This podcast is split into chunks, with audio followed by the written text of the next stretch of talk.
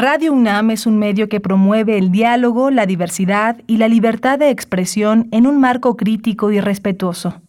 Los comentarios expresados a lo largo de su programación reflejan la opinión de quien los emite, mas no de la radiodifusora.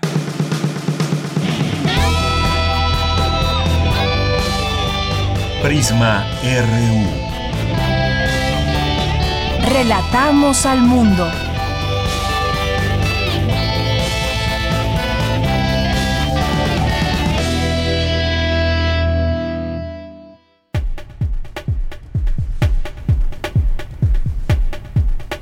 Buenas tardes, gracias a toda la audiencia que nos está escuchando en este momento a través de nuestras frecuencias de Radio UNAM 860 de AM y 96.1 de FM.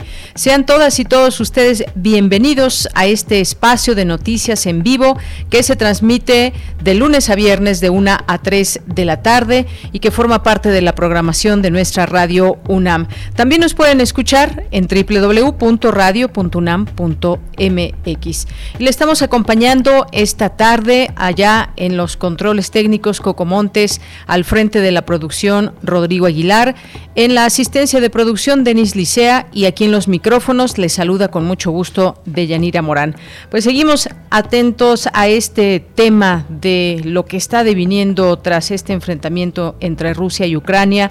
Por lo pronto se va el precio del petróleo a 110 dólares tras el discurso de Joe Biden en los Estados Unidos, luego de también este bombardeo a la ciudad de Kharkov, el ataque contra Kiev y el discurso sobre el estado de la Unión del presidente de Estados Unidos, Joe Biden, los futuros del Brent rompieron el techo de los 110 dólares. Además, hoy la Asamblea General de la ONU exige a Rusia cesar la guerra en Ucrania. Eh, la Asamblea que aprobó por mayoría hoy una resolución para exigir el cese a, su invasión en Ucrania. Esta resolución fue aprobada por 141 votos a favor, 5 en contra, 35 abstenciones. Este conflicto por lo pronto continúa y desde aquí también seguiremos analizando este tema. Hoy la rayuela de la jornada dice lo siguiente. Eh, dice Biden que Putin pagará por la invasión y el resto de la humanidad. ¿Por qué? Se pregunta hoy la rayuela de la jornada. Bien, pues gracias que están aquí con nosotros. Algo de lo que estaremos hablando en este día aquí en Prisma RU será respecto a este tema del cierre de escuelas de tiempo completo. ¿Qué implica esto? Pues cómo va a afectar a alumnos o a madres de familia sobre todo. Vamos a platicar sobre ello con el doctor Manuel Gilantón, que es investigador del Centro de Estudios Sociológicos del Colegio de México, especialista en sociología de la educación. También vamos a tener en este espacio, mañana es el día del optometrista, no es cierto, es hoy, es hoy, el primer miércoles de marzo, hoy es día del optometrista y vamos a platicar con Ana Laura Martínez Ramírez, que es responsable de la licenciatura en optometría de la Inés León de la UNAM y maestra en rehabilitación visual. Con ella estaremos platicando sobre este día y eh, lo que hace y por qué es importante acudir al optometrista. En nuestra segunda hora tendremos hoy, hoy miércoles, miércoles de ciencia, miércoles de sustenta, tendremos información nacional e internacional, cultura y más. Así que quédese aquí con nosotros esta tarde, eh, aquí en Prisma RU, en este día miércoles 2 de marzo del año 2002. Y desde aquí, relatamos al mundo. Relatamos al mundo. Relatamos al mundo.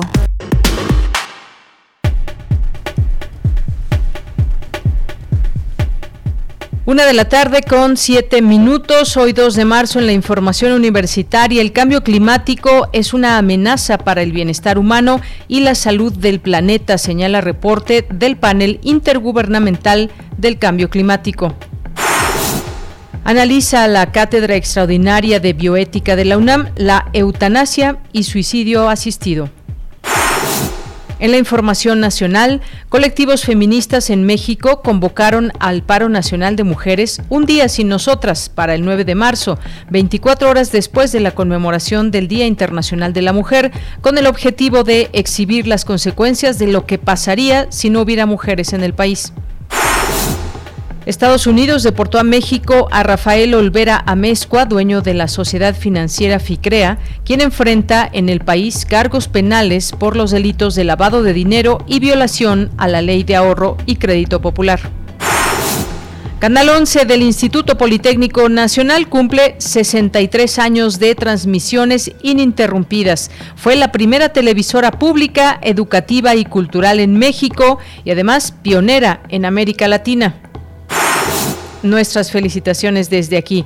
Y en la información internacional, la Asamblea General de la ONU aprobó por mayoría este miércoles una resolución para exigir a Rusia el cese de su invasión en Ucrania y la retirada de sus tropas. Aquí en nuestro país, el presidente Andrés Manuel López Obrador aseguró que todos los que pidan refugio en México por el conflicto entre Rusia y Ucrania serán protegidos y bienvenidos. Académicos del Centro de Investigaciones sobre América del Norte analizan el primer discurso sobre el Estado de la Unión del presidente Joe Biden, en el que abordó temas como la invasión de Ucrania y la pandemia.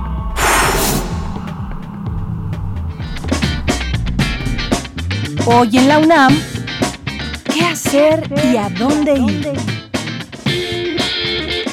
Hoy culmina el Festival de Radio y Cine Comunitario El lugar que habitamos, organizado por la Filmoteca de la UNAM en colaboración con Ojo de Agua Comunicación. Aún tienes tiempo para disfrutar alguna de las 30 obras audiovisuales que ofrecen un panorama de la diversidad cultural de América Latina te recomendamos La Danzante de Fuego, documental que nos presenta cómo vive una danzante de tradición mexica, cómo llegó a desarrollar este arte y lo que significa para ella proteger una tradición como esta en pleno siglo XXI. Este material y los diversos documentales del Festival de Radio y Cine Comunitario El lugar que habitamos se encuentra disponible hasta el día de hoy en el sitio oficial www.filmoteca.unam.mx.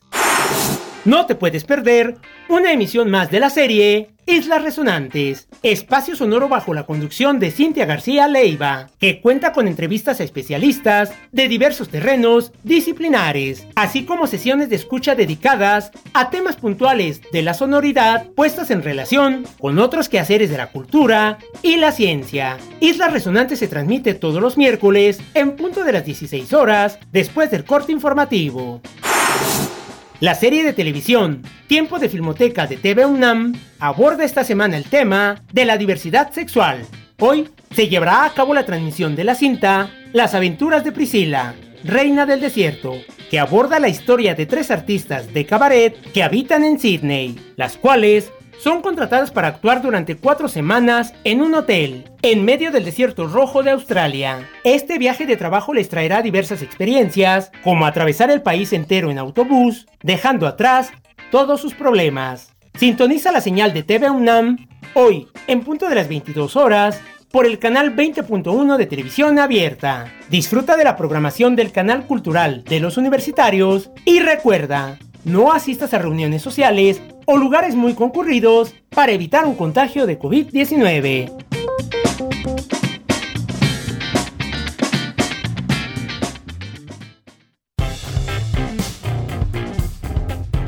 Campus RU Bien, es la una de la tarde con 11 minutos y nos vamos a nuestra información de este día 2 de marzo. Analizan el primer discurso sobre el Estado de la Unión del presidente Joe Biden. Mi compañera Cristina Godínez nos tiene esta información. Adelante, Cristina. Buenas tardes, Deyanira. Un saludo para ti y para el auditorio de Prisma RU. En el Centro de Investigaciones sobre América del Norte de la UNAM, académicos analizaron el primer informe del presidente Biden. Para Paz Consuelo Márquez Padilla, investigadora del área de estudios de la globalidad, el discurso del mandatario fue bueno y mostró su liderazgo. Sí mostró su liderazgo mundial, eh, sus alianzas que él eh, ha logrado a través de su larga trayectoria, las pudo utilizar y logró que todos los países lo estén apoyando en estos castigos financieros que le están poniendo a Putin, digamos, a la economía rusa, para que presionen a Putin y esta eh, guerra llegue a, un, lo más pronto a un fin que lo veo muy poco probable. En tanto, José Luis Valdés Ugalde, del área de estudios estratégicos del CISAN, consideró que el discurso estuvo dirigido a la izquierda, a la clase media, a los cuerpos de seguridad y en el que dedicó un buen tiempo a hablar de la invasión rusa a Ucrania. La manera en cómo inicia el discurso el presidente Biden eh, con el tema de Ucrania, con la embajadora presente como invitada especial de Jill Biden eh, en el palco de honor, eh, era un mensaje también importante de los estadounidenses en el sentido de mantener la unidad y mantener la unidad en torno a su presidencia, en torno a su presidencia y en torno a su mandato.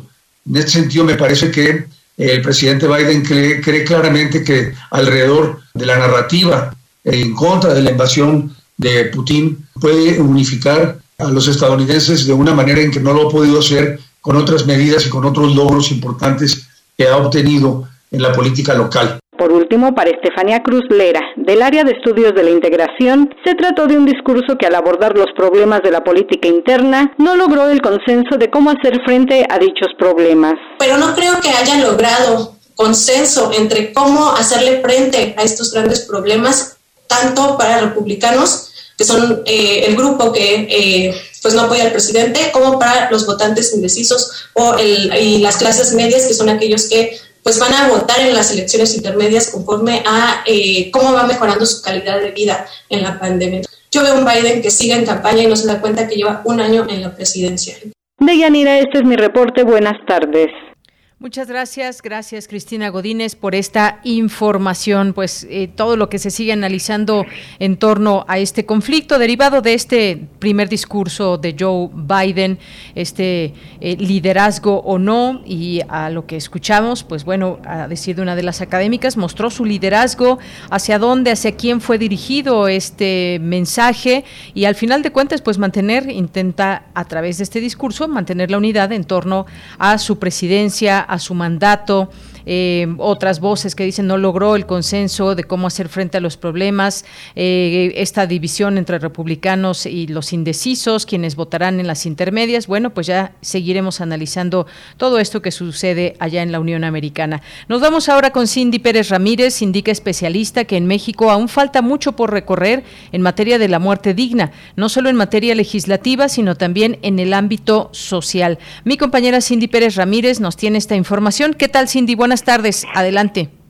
¿Qué tal, Yanira? Muy buenas tardes a ti y a todo el auditorio. El derecho a la muerte digna incluye varios elementos que deben ser respetados, como proporcionar información veraz y completa, facilitada con compasión y respeto al paciente, así como garantizar que ningún enfermo sea tratado contra su voluntad.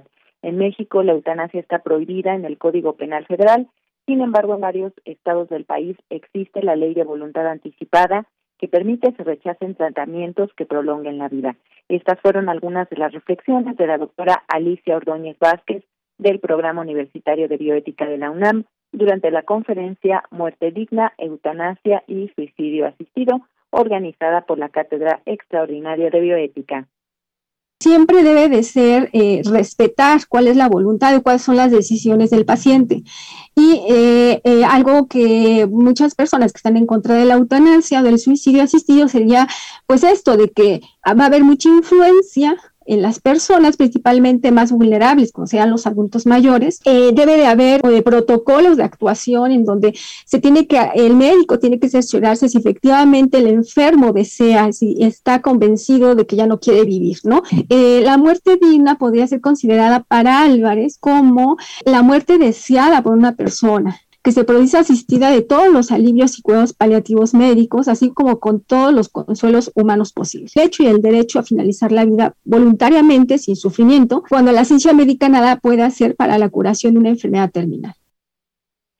La especialista recalcó que falta mucho por realizar en el país respecto a la muerte digna de los cuidados paliativos y las decisiones al final de la vida. Una base importante que sea la muerte eh, asistida, esta muerte digna, va a ser la ley de, la, voluntad anticipada, ¿no? Eh, en donde, bueno, pues eh, la persona tiene la decisión de recibir o no tratamientos desproporcionados y el respeto a su autonomía. Eh, la ley holandesa pues, puede ser un modelo a seguir sobre esa legislación de lo que es la eutanasia y el suicidio asistido en México, debido a pues, que establece un sistema de control muy riguroso para todo el personal sanitario. Y bueno, si se ha implementar en México, es importante evaluar muy bien las causas y las justificaciones para que pues, las personas lo puedan solicitar. Y pues bueno, un reto futuro es eh, pues visualizar la necesidad de contar con mejores servicios de salud para pues contar con una muerte digna. Deyanira, la eutanasia es legal solamente en siete países del mundo, Bélgica, Luxemburgo, Colombia, Canadá, Nueva Zelanda, España y Países Bajos. Esta última fue la primera nación en aprobar este procedimiento en abril de 2002. Esta es la información que tenemos. Gracias, Cindy. Muy buenas tardes. Muy buenas tardes. Bien, pues continuamos ahora con temas del cambio climático que es y representa una amenaza para el bienestar humano y la salud del planeta. ¿Qué seguimos o no haciendo? ¿Cómo van esos tiempos que ya son eh, pues muy claros en torno a que si no hacemos algo, los efectos podrían ser irreversibles. Nos vamos a esta información con mi compañera Virginia Sánchez, que ya está en la línea telefónica. Vicky, muy buenas tardes. Hola, ¿qué tal, Bella? Muy buenas tardes a ti y al auditorio de Prisma RU. El Instituto de Ciencias de la Atmósfera y Cambio Climático de la UNAM organizó la conferencia de prensa titulada La urgencia de actuar ante la crisis climática, una visión de autores mexicanos del sexto reporte del panel intergubernamental del cambio climático, organismo de las Naciones Unidas, para evaluar la ciencia relacionada con el cambio climático y donde se presentaron los mensajes clave de este reporte enfocado sobre todo en los impactos, adaptación y vulnerabilidad. Para empezar, Cecilia Conde Álvarez del Instituto Organizador destacó como uno de los mensajes clave que la evidencia científica es inequívoca y el cambio climático ya representa una amenaza para el bienestar humano y la salud del planeta, por lo que cualquier retraso adicional en la acción global concertada hará que se pierda rápidamente la ventana de oportunidad para asegurar un futuro habitable. Por su parte, Roberto Sánchez Rodríguez del Colegio de la Frontera Norte señaló que ante el calentamiento de 1.5 grados, la próxima década es esencial para tomar acciones. Escuchemos. Los eventos extremos se han vuelto mucho más frecuentes a partir de la década de 1950 y sobre todo estos eventos extremos se incrementan con cada, grado de temperatura. Resultados del grupo de trabajo 1 que se presentaron en agosto del año pasado en su reporte nos hacen ver que, por ejemplo, una curva de retorno de un evento extremo de 50 años sucede cinco veces con mayor frecuencia actualmente con un calentamiento de 1 punto grados centígrados que con el periodo de referencia que es las décadas de 1850 al principios del siglo pasado. Sucederá ocho veces con mayor frecuencia ese evento si hay un incremento de temperatura de 1.5 grados y 14 veces con un incremento de 2 grados centígrados y hasta 40 veces con un incremento de temperatura de 40 grados centígrados. Entonces es extremadamente importante que las acciones tengan lugar en este momento. En tanto, Giancarlo Delgado Ramos, del Centro de Investigaciones Interdisciplinarias en Ciencias y Humanidades, señaló que los impactos que se esperan se ven incrementados, sobre todo en las ciudades, donde se concentra la población y donde existe el resto de los medios de producción y consumo. Asimismo, también se refirió a algunas propuestas que se establecen en este reporte. Escuchemos. Considerar medidas, por ejemplo, en términos de planeación para hacerla cada vez más participativa, considerar a fondo el tema de la incorporación de conocimientos múltiples conocimientos con énfasis en el conocimiento local e indígena que permitan o habiliten formas de coproducción de conocimiento novedosas y de cogeneración de soluciones y que pues todo eh, un esfuerzo importante de construcción de capacidades locales, ¿no? Que además, digamos, para, eh, visto desde la realidad de nuestro país, eh, los gobiernos locales pues tienen términos de gestión temporales cortos y entonces esta construcción de capacidades tiene que ser permanente para que sea exitoso, digamos, esta agenda hacia el desarrollo resiliente al clima, ¿no? Y bueno, en cuanto a esta situación en nuestro país, Francisco Estrada Porrúa, coordinador del programa de investigación en cambio climático, señaló que el costo que implicaría para México este cambio climático, tomando en cuenta los impactos durante este siglo, serían equivalentes a perder entre medio y hasta casi cinco veces el Producto Interno Bruto. Y bueno, de Yanira Auditorio, otro de los aspectos relevantes que señala el reporte es que las especies terrestres de agua dulce y del océano, y los ecosistemas en todas las en todas las regiones se ven cada vez más afectados por el cambio climático y algunas especies individuales tienden hacia la extinción. Se señala también que el cambio climático ha alterado la distribución geográfica, la dinámica estacional, el comportamiento animal y las características de las poblaciones de plantas y animales, por lo que a futuro se requieren transformaciones a gran escala del comportamiento de las instituciones y de las estructuras sociales y su funcionamiento para proteger a los ecosistemas, a las personas y los medios de vida. Dicha transformación futura, dijo, y se señala este reporte, podría ser deliberada, prevista e intencionada. De ella, esta es la información. Vicky, muchas gracias y muy buenas tardes. Buenas tardes. Continuamos. Porque tu opinión es importante, síguenos en nuestras redes sociales, en Facebook como Prisma RU y en Twitter como arroba PrismaRU. Es la una de la tarde con 23 minutos y pues vamos a hablar de este tema que también nos han pedido nuestras y nuestros radioescuchas, que tiene que ver con esta eliminación por parte de la Secretaría de Educación Pública del programa Escuelas de Tiempo Completo. Eh, ¿Afectarían o no a millones de niños? Eh, vamos a analizar el tema.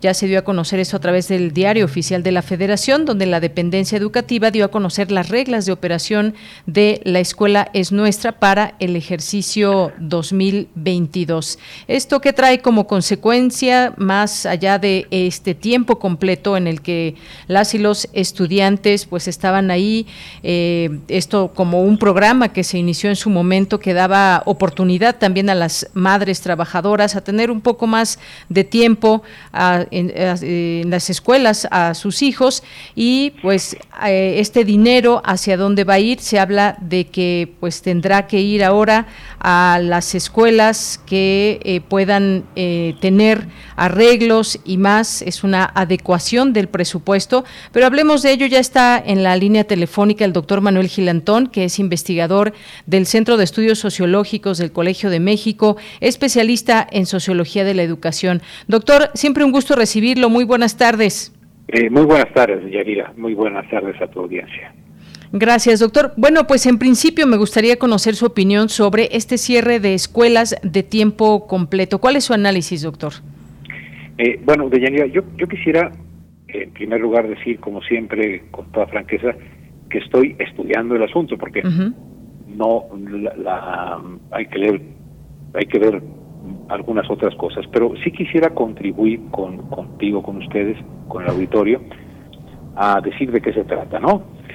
Es decir, nosotros teníamos a 3.6 millones de niños, niñas y adolescentes en 25 mil escuelas de jornada ampliada o de tiempo completo eh, al final del sexenio pasado y al inicio de este, ese programa de escuelas de tiempo completo fue incluido en lo que se llamó eh, el programa La Escuela es Nuestra.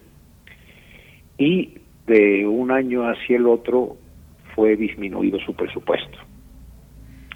Entonces, tenemos en primer lugar que el, nivel de afectación, digamos, o de, dificultades eh, va sobre 25 mil escuelas y, 3.6 millones de, estudiantes, ¿no? Eh, y ahí hay cuatro dimensiones que atender. Una es que esa jornada ampliada se consideró necesaria para zonas muy vulnerables, pero también, eh, digamos, para que en la jornada ampliada hasta la tarde, digamos seis, ocho horas, eh, variaba, eh, se pudieran en la tarde realizar actividades que, que fortalecieran el aprendizaje de las niñas y los niños y los adolescentes. adicionalmente a esto, se abría una posibilidad de trabajo eh, para las madres, padres de familia, o ambos, dado que imaginemos a una señora, madre soltera, o, digamos, o jefa única de hogar, que trabaja en una maquiladora en Chihuahua, pues hombre, eh, una, una escuela de esta naturaleza le permitía cubrir todo su, todo su jornada de trabajo sin tener que interrumpirla o perder el trabajo porque tenía que salir por su hijo o su hija. ¿no? Entonces, segunda dimensión es la posibilidad para muchas madres y padres de familia, especialmente madres de familia, yo creo que hay que eh, decirlo como lo dijiste tú, por el sesgo de género que tiene en México este tipo de cuidados, eh, es, esa era una dimensión laboral. Luego hay una importantísima que es que en estas escuelas los niños y niñas recibían alimento caliente, tanto eh, desayuno como comida. Y para muchas y muchos de ellos pues era vital, ¿no? Es muy importante. Ahí hubo un pequeño cambio, eh, hubo un cambio. El, el, el presupuesto que se daba a las escuelas para el alimento se dio directamente a los padres de familia, a las madres de familia que tenían niños o niñas ahí. Pero, digamos, de alguna manera se, se cubría esta necesidad de, nutrición, de, mejora eh, en, la, en la ingesta de alimentos. Y un cuarto, una cuarta dimensión es que al eh, desaparecer dentro del programa La Escuela es Nuestra, las escuelas de jornada ampliada, pues los profesores y directivos que por participar en ese tipo de escuelas recibían incentivos, dado que no podían tener doble jornada, o porque muchos profesores y profesoras en México tienen dos turnos, ¿no? Dos escuelas de cuatro horas y media en cada uno. Bueno, pues, ¿qué, qué va a pasar con ellos, no? No tienen otra jornada, no tienen otra escuela, este, ¿qué pasa con el dinero que recibían, no?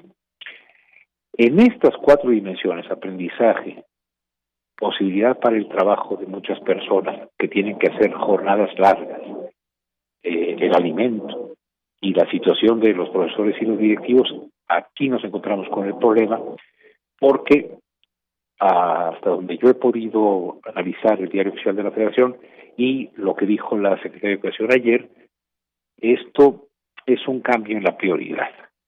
Es decir, digamos, el, el, argumento hasta que, hasta ahora yo conozco con mucha franqueza, le digo al auditorio, por el cual esto eh, se eh, eh, cesa, es para que con esos recursos se mejoren las condiciones de infraestructura de muchas escuelas que en México tienen ausencia de agua, de, de infraestructura, etcétera, ¿no?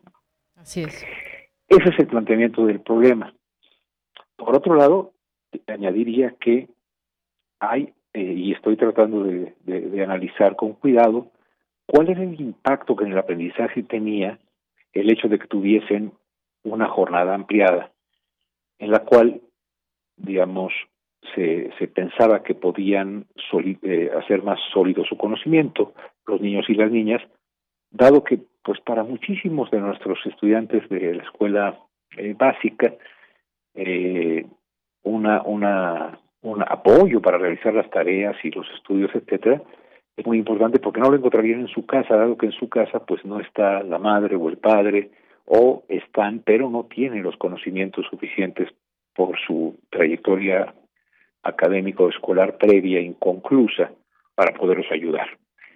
Hay un hay una hay un estudio, una evaluación que hizo Coneval, en el cual se dice que en esas escuelas Ah, disminuyó un poco el, el, el, grupo de niñas y niños que estaban en el nivel más bajo del aprovechamiento y subió en el cual el, el, el, otro, eh, digamos, el sector o el segmento que estaba en el mejor aprovechamiento.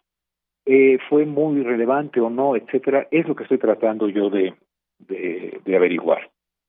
Pero en principio, con esta información que tengo y con estas dimensiones que alcanzo a, a, ver desde el punto de vista del análisis de una eh, perspectiva de, de, análisis de sociología de, de la educación, pues parece ser que este cambio en la prioridad eh, va a afectar y va a afectar profundamente a la posibilidad de trabajar de las madres, sobre todo, a la, al alimento y a la situación de profesores y directivos, y también, al menos en parte, en la parte en que se había logrado avanzar en el aprendizaje. y ahí quiero hacer un, de un apuntito. Cuando estudiábamos estos, estas escuelas de tiempo completo, eh, y sobre todo cuando surgió, eh, eran primero 500 escuelas, fueron aumentando hasta 25 mil, y alcanzar a 3.6 millones, de, que no es una cifra nada menor, eh, se pensaba que en la tarde las actividades no serían volver a dar las mismas clases que ya se dieron en la mañana, porque pues eso no ayudaba, ¿no? Bueno, quizá a la segunda le entiendes mejor, sino que habría actividades deportivas, culturales, eh, una forma colaborativa de hacer las tareas, etcétera, ¿no? Ahí tenemos que hacer o, tenemos que buscar si se hizo una evaluación.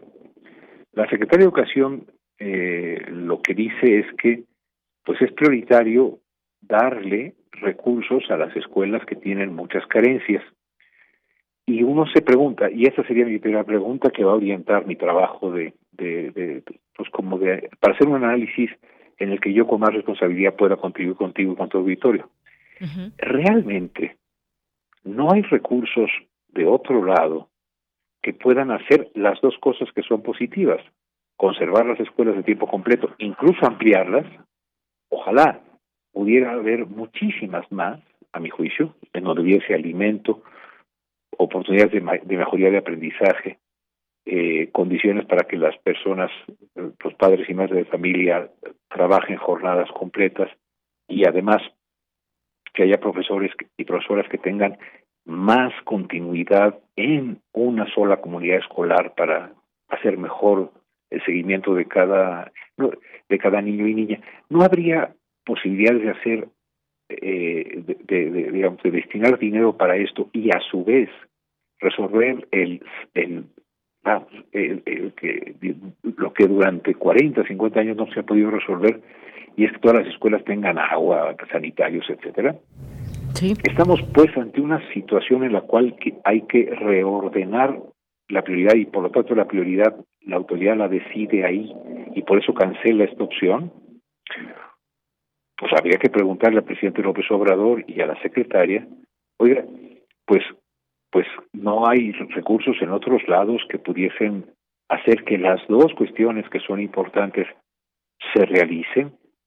No habría la posibilidad de hacer una reforma fiscal que recaudase más para que no hubiera necesidad de este tipo de decisiones entre, bueno, eh, tenemos dos problemas, vamos a atender al que consideramos más grave y por lo tanto dejamos descubierto el otro.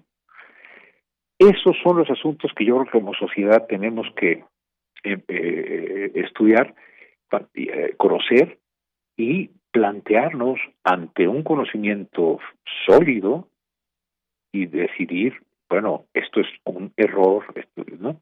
En principio, tengo que ser franco, a mí me parece que no es adecuado decir que porque hace falta reparar la infraestructura, se tiene que, que terminar con un programa que tenía tantos beneficios, al menos el que sí es seguro es el beneficio de que las personas, los responsables de los niños y de las niñas pudieran trabajar una jornada completa porque muchos y muchas de ellas pierden el trabajo si tienen que ir por los hijos, porque luego, o bien los tienen que dejar en las tardes y consiguen que les den oportunidad de ir a recogerlos y dejarlos en su casa, pues los dejan a veces solos, a veces con los abuelos, pero no en condiciones de mejorar su aprendizaje.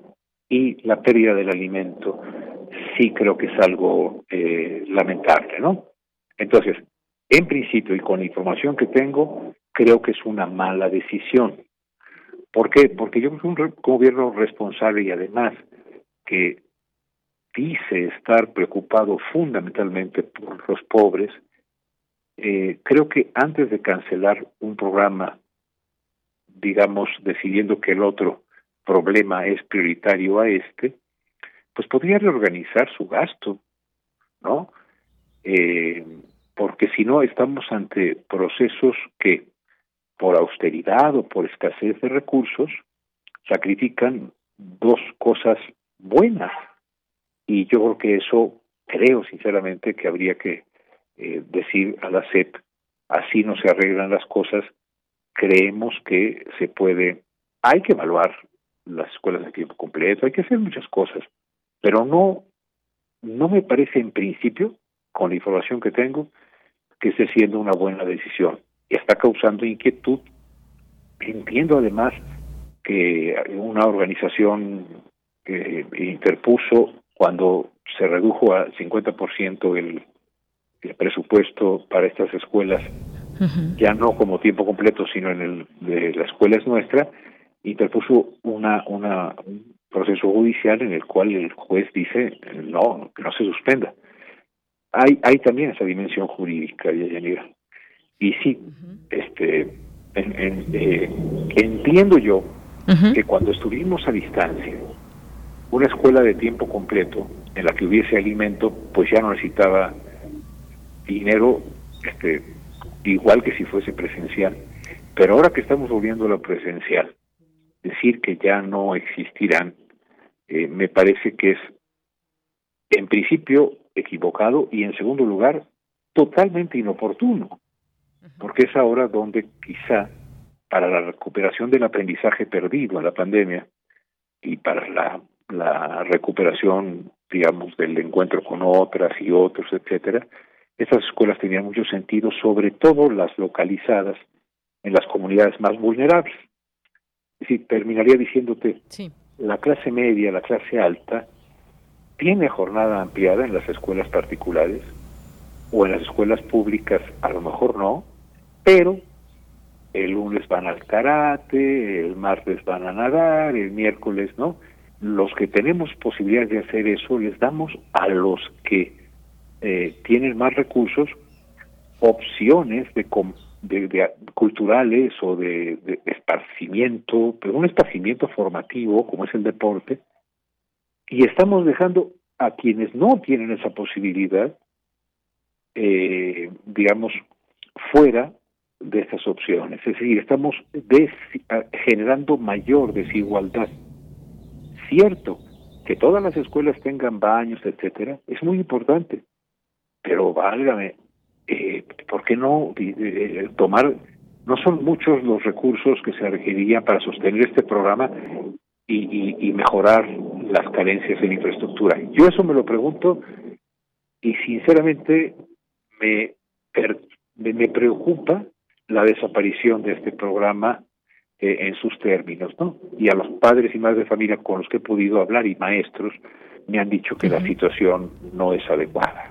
Bien, pues cuántas cosas, cuántas cosas, doctor, que eh, comentar y señalar de entrada, pues este programa de, de, escuelas de tiempo completo había sido hasta hoy una estrategia, bueno, con estos dos años, digamos, que se dejó prácticamente de ir a la escuela de manera normal y ya recientemente pues que volvieron los niños a la escuela de manera paulatina, pues fue una estrategia educativa que se encaminó entre otras cosas a generar esos ambientes educativos propicios para mejorar condiciones de aprendizaje, además de todo lo que ya nos mencionó, con padres y madres trabajadoras que eh, tienen la posibilidad de dejar más tiempo a sus hijos para que puedan hacer sus labores eh, cotidianas, que tengan oportunidad de cumplir jornadas también que se les exigen de trabajo, pero efectivamente debemos de poner al centro el tema del aprendizaje, me parece a estas alturas. Estamos hablando, por supuesto, de una educación pública de nivel básico, hay que mencionarlo y pues eh, cuál es esa prioridad efectivamente. Se habla mucho de la educación, de querer avanzar, hemos tenido algunas pruebas donde no se sale bien librada la educación básica en México y luego quizás esto pueda afectar, esa es su, su primera lectura y si efectivamente se requieren eh, infraestructura, privilegiar gasto en edificios escolares, está bien, pero no se puede dejar de invertir también como tal en la educación diaria que reciben las y los niños en este, en este país. Ya al respecto habló la propia secretaria de Educación Pública, Delfina Gómez, y pues bueno, dijo que se dará prioridad a la infraestructura de las escuelas como parte del programa La escuela es nuestra. Pues hasta este momento es la información. Afectados pues son 3.6 millones de, niños y niñas y pues también habría cierre de escuelas, esto según denuncias de organizaciones civiles que no están de acuerdo con esta decisión que se toma de parte del gobierno. Pues ya veremos, eh, doctor, finalmente si se da marcha atrás, aunque bueno, pues ya está publicado, así que pues eh, sería difícil pensar en revertir esto, pero pues veamos también de qué manera avanzan esas voces que están señalando a ver, pongan atención desde el gobierno porque necesitamos escuelas de tiempo completo. Sí, yo, yo, yo creo, que son tantas las dimensiones, o sea, por lo menos son varias, que yo creo que a pesar de que esté en el diario oficial de la Federación ya publicado, sí, eh, en, una, eh, es que el anuncio fue ayer, en un análisis sereno, este, aunque ya venía el problema desde antes, ¿no? Pero cuando dicen ya no va a haberlo, eh, a ver, analicemos. Cuánto se pierde en el impacto, cuánto es el impacto en el aprendizaje, cuánto es el impacto. una, una señora decía, yo en la escuela de tiempo completo me daba tiempo, trabajaba pues eh, como empleada doméstica. Decía, en la jornada completa alcanzaba a limpiar tres casas. Estamos hablando de eso, de personas. Ahora nada más puedo hacer una y soy viuda. Y, y, y, y eh, es decir, ¿qué hago? Está pasando de cobrar 250 pesos ahora que nada más puede limpiar una casa que ojalá esa también esa cosa se mejorara algún día. Y eh, antes podía ser tres. Están perdiendo muchísimos recursos que son escasos. Entonces y también yo creo que la cuestión del alimento es que es crucial el alimento para, para el aprendizaje, ¿no? Entonces, es otro punto. En principio, Yanira, yo creo que así sea que esté ya, no hay nada puesto o grabado en piedra que no podamos nosotros como ciudadanos revisar y en su caso criticar y, y, objetar y ir a las instancias que sean necesarias. Muy bien. Pero sobre, sobre todo, pues no hay de dónde otras sacar la, la, e, e, esos recursos. Yo pienso que sí. ¿Por qué sacrificar dos cosas buenas en educación si se puede quizá ¿no? Hacer eh, algún ahorro en otro lado.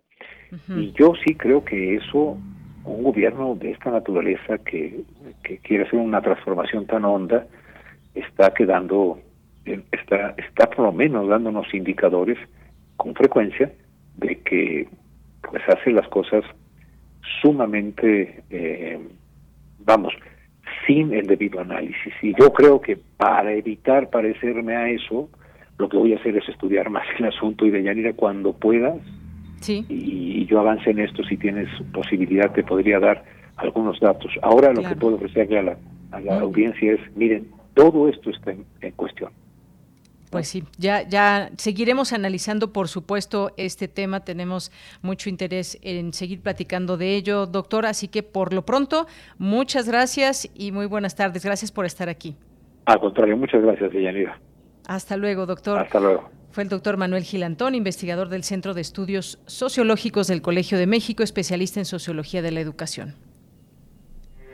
Porque tu opinión es importante, síguenos en nuestras redes sociales, en Facebook como Prisma RU y en Twitter como arroba PrismaRU.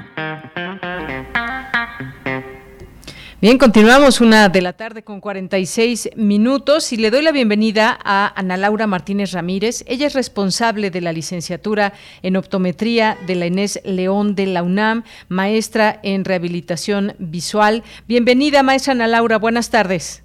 Hola, buenas tardes. Pues muchas gracias por estar con nosotros aquí en Prisma RU, hoy en el Día del Optometrista, y nos gustaría que nos platique, eh, pues, cómo, eh, cómo hacer visible la labor del optometrista a quienes nos están escuchando. Seguramente han acudido alguna vez en su vida o varias veces, pero cuéntenos, por favor, cuál es esa labor que realiza el optometrista y cuál es la importancia. Sí, así es, hoy es el Día en México del optometrista y es el encargado primario del cuidado de la salud visual. Es la persona que se encarga de revisar desde los aspectos más básicos de oculares y los visuales también.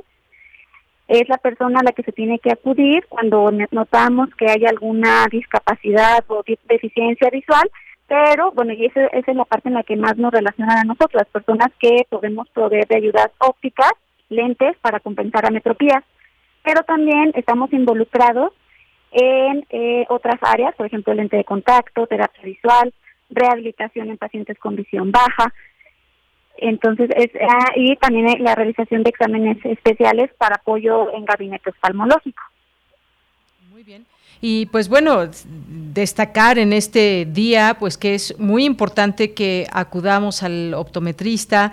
Eh, es una profesión eh, sanitaria, autónoma, eh, dedicada al cuidado de la salud y pues ejercen labores de atención primaria a la salud visual y que tiene que ver con varios temas que ya usted nos explicaba, por ejemplo, eh, la refracción, la adaptación de ayudas visuales, la detección, es como, digamos, nuestro primer diagnóstico a alguna enfermedad del ojo, así como pues alguna posible rehabilitación también en distintas condiciones que podamos tener del sistema visual.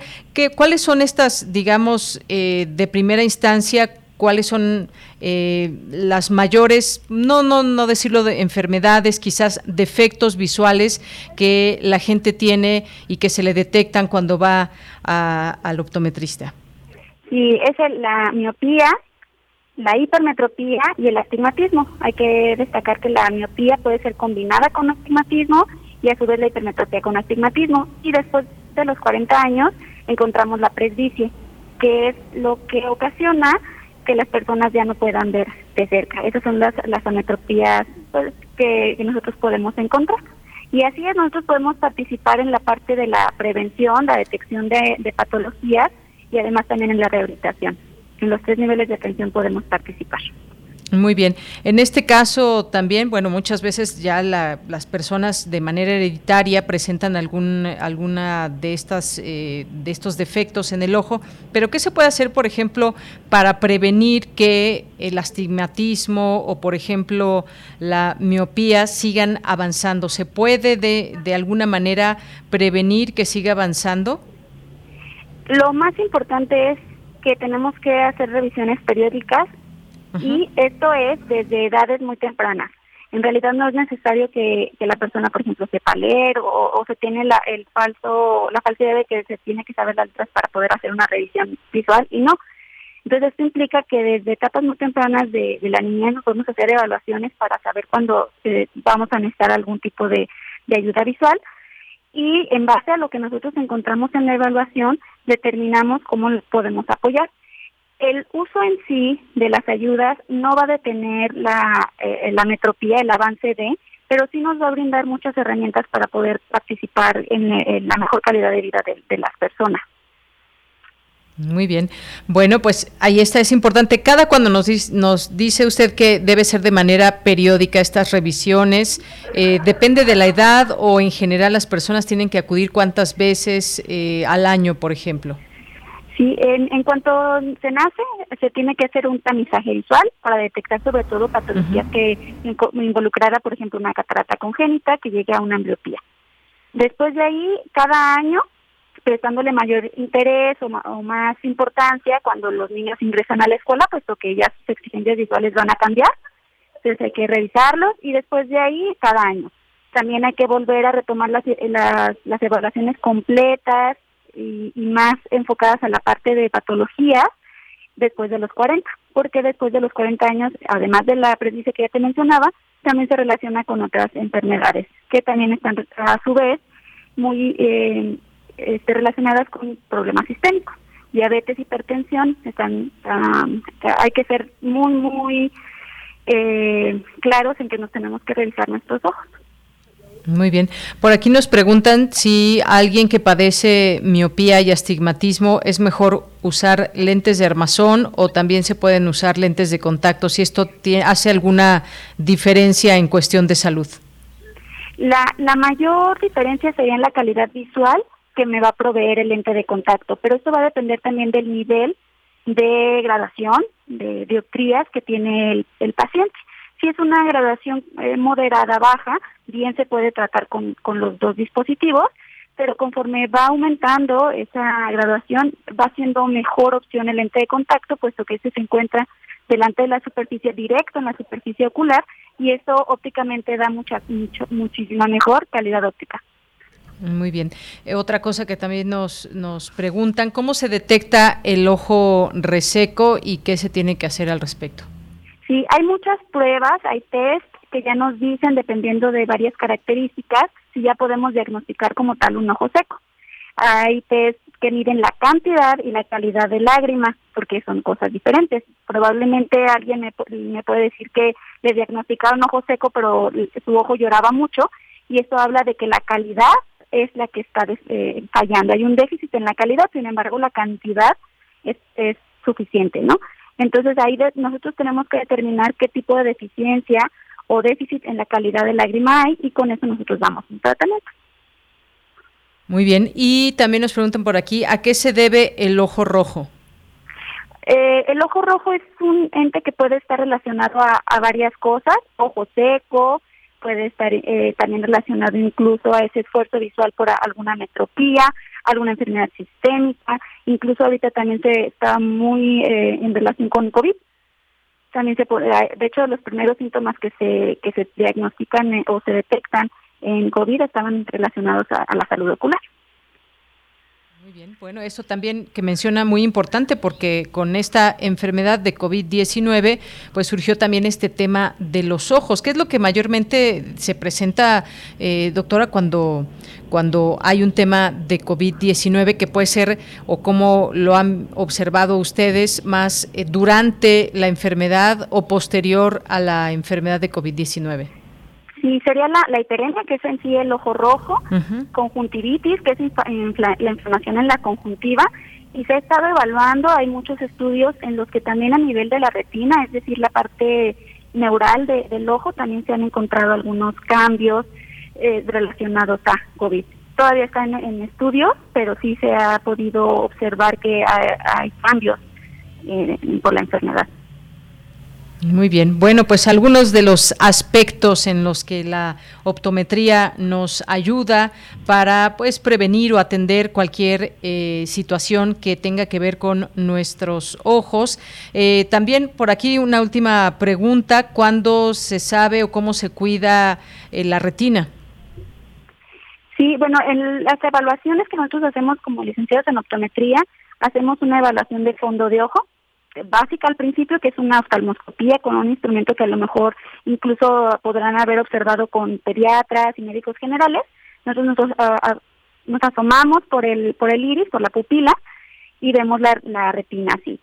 Después también podemos poner un, unas eh, fármacos que nos ayudan a dilatar la pupila, que es hacer grande el orificio de la, de la, de la pupila y observar más a detalle. Y además hay instrumentos como cámaras de fondo de ojo que además de mostrarnos la imagen como tal, nos permiten medir, hacer mediciones de lo que estamos observando y compararlo con parámetros ya establecidos de algunas patologías o de algunos defectos que tenemos que comprobar o controlar.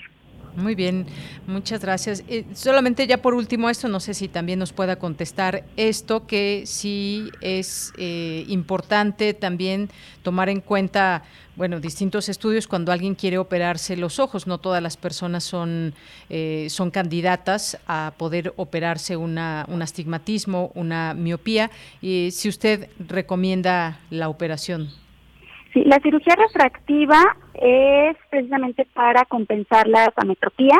Esas, bueno, nosotros no somos los encargados primarios de la cirugía como tal, de la maniobra, pero sí somos los que la canalizaríamos al oftalmólogo, eh, sobre todo a aquellos subespecialistas en segmento anterior para realizar la cirugía.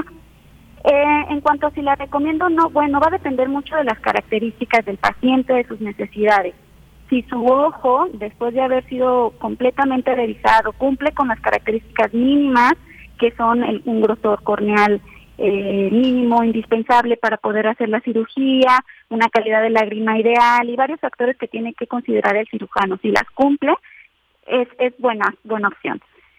Pero sí después de haberse hecho toda la evaluación completa. Muy bien.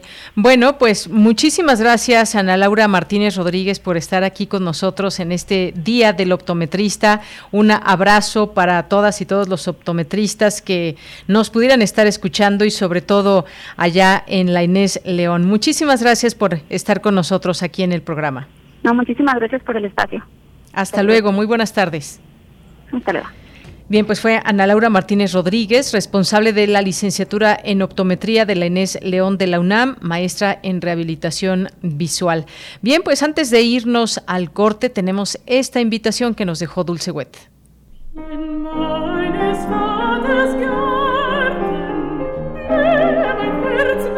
Muy buenas tardes, amigos de Prisma RU. Mi nombre es Ludwig Carrasco, soy director artístico de la Orquesta de Cámara de Bellas Artes y los quiero invitar para un concierto muy especial que tendremos este jueves 3 de marzo a las 8 de la noche en la Sala Ponce del Palacio de Bellas Artes, donde tendremos un programa único que está integrado por compositoras tanto mexicanas como extranjeras. Queremos con esto darle realce al Día Internacional de la Mujer que ya se acerca y tenemos como primera obra Mandala de la compositora mexicana Ana Paola Santillán, una compositora muy joven pero ya con una trayectoria muy importante Continuamos con las cinco canciones de Alma Mahler, una compositora también que no se conoce mucho, pero que realmente vale la pena porque es una riqueza expresiva eh, realmente extraordinaria.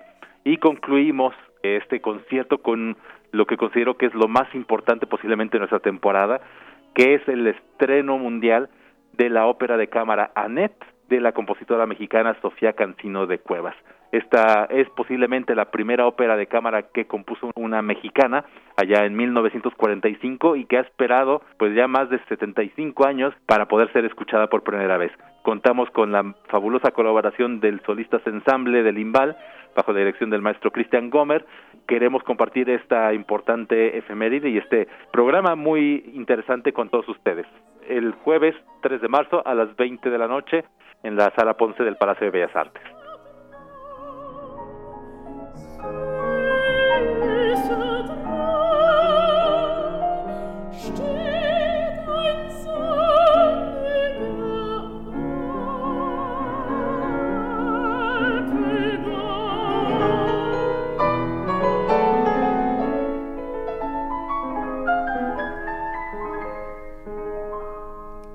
Bien, pues con esto nos vamos al corte. No se vayan, vamos a regresar con mucha más información en nuestra segunda hora. Vamos a platicar de una mascarilla nasal como escudo anti-COVID que cubre solamente, solamente la nariz cuando llevamos a cabo algunas actividades como el comer, por ejemplo cuando vamos a algún restaurante, pero ya les platicaremos, ya tendremos oportunidad de conversar con el doctor Gustavo Acosta Altamirano del Instituto Politécnico Nacional. Son las dos de la tarde en punto, vamos a hacer un corte y volvemos.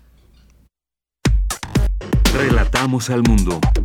Relatamos al mundo.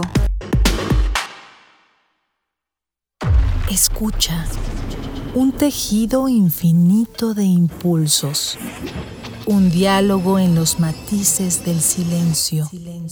Islas Resonantes. Pensar el mundo a través del sonido. Quinta temporada. Reflexiones y entrevistas en torno a la escucha con Cintia García Leiva. Miércoles a las 16 horas después del corte informativo. Retransmisión sábados a las 19 horas. Radio UNAM, experiencia sonora.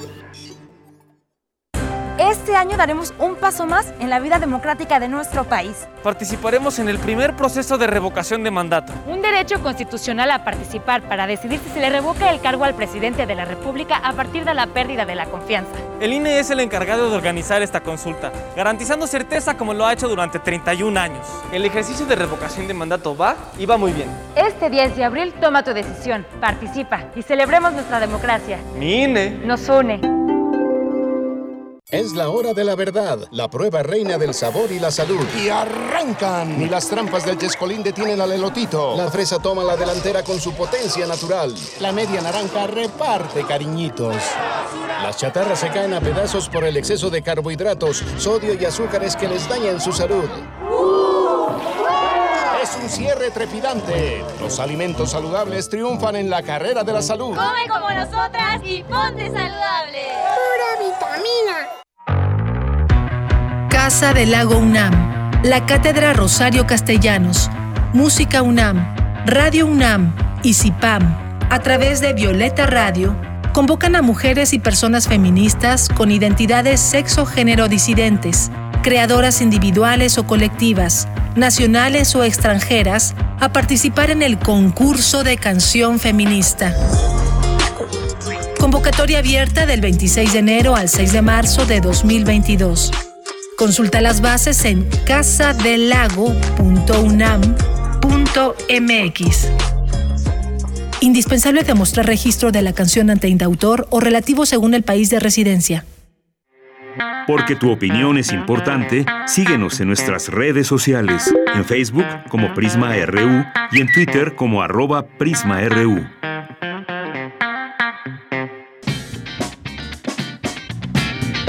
Mañana en la UNAM, ¿qué hacer y a dónde ir?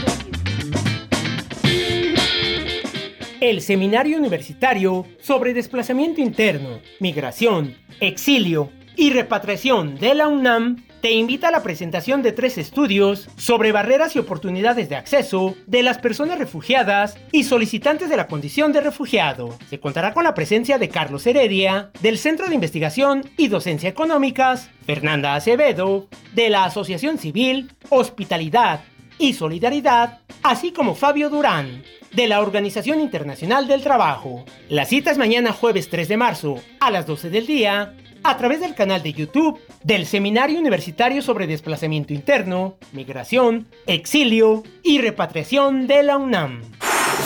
Del 10 al 20 de marzo se llevará a cabo la decimosegunda edición del Festival Internacional de Cine UNAM, que contará con la proyección de más de 150 títulos cinematográficos. Esta edición se llevará a cabo de manera presencial y virtual. Consulta los horarios y sedes en el sitio oficial ficunam.unam.mx. Y para estar al tanto de las actividades del Festival Internacional de Cine UNAM, te recomendamos El Retorno a la Razón, diario radiofónico de dicho festival que contará con entrevistas, reseñas y debate cinematográfico. Sintoniza nuestras frecuencias del 9 al 18 de marzo en punto de las 20 horas. El Museo Universitario Arte Contemporáneo organiza la jornada Superando Heridas para Habitar Estrías, que propone crear un espacio considerado como el primer lugar de resistencia frente al bombardeo constante de un sistema heteronormado que impone estándares y comportamientos específicos sobre el cuerpo. La jornada, superando heridas para evitar estrías, contará con charlas, talleres, presentaciones y música. La cita es el próximo jueves 3 y viernes 4 de marzo de 12 a 16 horas y el sábado 5 de marzo de 12 a 20 horas en las instalaciones del Centro de Artes y Oficios Escuelita Emiliano Zapata. Descarga el programa de actividades en muac.unam.mx y recuerda, en la medida de lo posible, mantén la sana distancia en espacios públicos para evitar un contagio de COVID-19. Para Prisma RU, Daniel Olivares Aranda.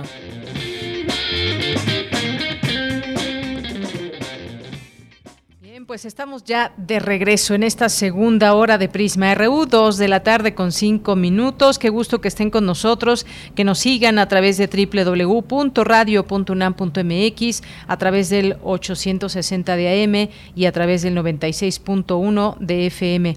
De igual manera, gracias por estar atentas y atentos a nuestras redes sociales, arroba Prisma RU en Twitter, Prisma RU en Facebook. Muchas gracias a quienes nos están escribiendo, a quienes se hacen presentes en este momento, como Soch Aldana.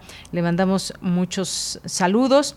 También a Armando Cruz nos escribió hace unos minutos, nos dice, buen día, muy buenas entrevistas sobre las escuelas de tiempo completo y la de optometría. Quisiera hacer algunas consultas a Dulce Wet eh, y bueno, pues ya le acercaremos algún dato que, que pueda tener que le comentaremos a ella misma. Gracias Armando Armando Cruz, Chris Morris también, muchos saludos. Gracias a, Jorge Fra también a Cuetlastli, a Rosario Durán Martínez. Feliz miércoles, Rosario, para ti también. Eh, gracias a Carlos Ríos. Buen día. ¿Sabe la especialista qué tan efectivas son los filtros que usan en las micas para reducir la luz que recibimos de los monitores? Gracias mil. Pues Carlos, fíjate que yo tuve oportunidad de ir hace poco al optometrista y justamente le hice esta pregunta y pues me dijo que son efectivos y hay distintos tipos de filtros. Quizás esto ya lo sé sepas si utilizas lentes, ya lo han explicado. Antes había solamente dos tipos de micas, una que era la mica normal y otra que tenía antirreflejante. Ahora ya hay otras, otras más, eh, otras variantes, hay cuatro, cuatro eh, que ofrecen cuando uno va al optometrista, cuando te mandas a hacer unos lentes de armazón o incluso para que pueda proteger también un filtro tu computadora y efectivamente lo siguen recomendando y sí sirven, según nos han comentado los especialistas. Gracias, eh, Carlos Ríos. Saludos a Edgar Chávez. Eh, muchas gracias también aquí que nos escribe a Jorge Morán Guzmán, que nos preguntaba también sobre ese tema de las micas. Dice que por qué las micas actuales se rayan tan fácilmente. Bueno, hay una de las micas entre las modalidades que, que ofrecen, eh, Jorge, que dice que pues se casi no se raya, aunque la tengamos en contacto con superficies, esta eh, no le permite rayarse de manera tan fácil como otras, dependiendo el material. Incluso hay unas que son repelente al polvo y a la grasa, así también se venden y van subiendo los precios, por supuesto.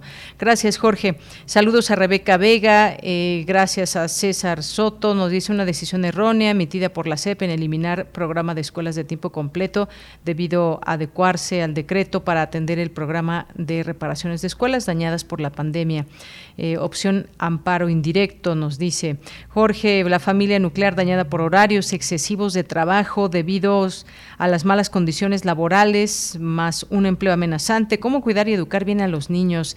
El sacrificio corresponde a quienes acumulan riqueza sin fin. Falta un debate amplio sobre esta, esta distorsión. Bueno, hay que recordar, eh, antes no existían estas escuelas de tiempo completo, había estos dobles turnos en las escuelas y demás, y fue cambiando me parece con respecto a necesidades que se van eh, teniendo. Ahora pues se da este anuncio que desaparecen y como decía el doctor hace un momento, pues demos también paso a que se expresen todas estas voces y por supuesto que se pueden adecuar cosas si esto implica una gran o grave afectación a niñas, niños y padres y madres de familia.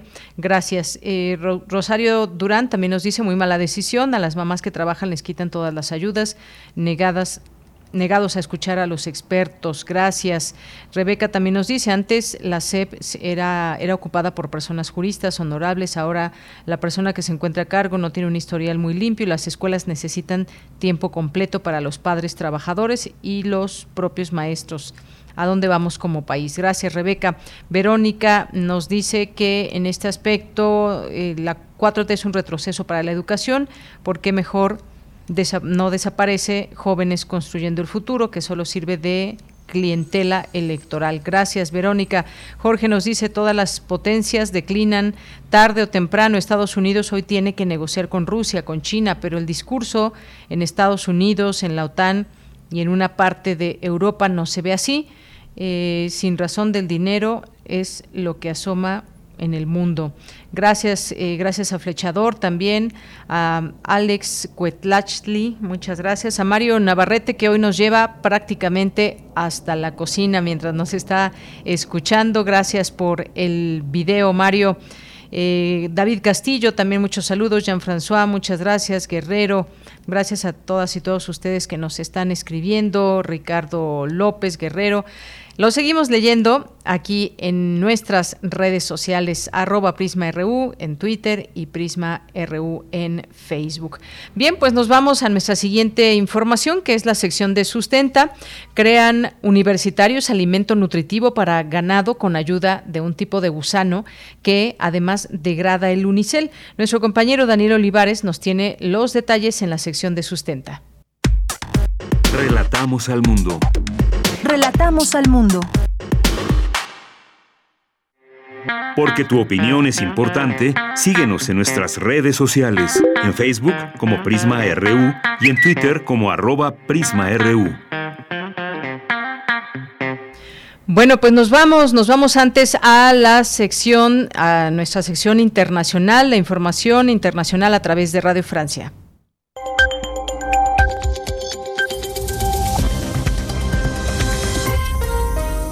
Hola a todos, Radio Francia Internacional les acompaña en este miércoles 2 de marzo con Pilar Pérez en la realización técnica. Tenemos por delante media hora de programa. Para empezar, un resumen rápido de la actualidad internacional focalizada una vez más en Ucrania. Carmele Gallubo y se cumple una semana de guerra en Ucrania marcada estas últimas horas por una intensificación de la ofensiva rusa en el sur del país. Después de intensos combates esta noche, el ejército ruso afirma que ha entrado en la ciudad portuaria de Gerson, en el Mar Negro, cerca de la península de Crimea. Otro de los objetivos es el puerto de Mariupol, donde los rusos han bombardeado las plantas eléctricas de la ciudad.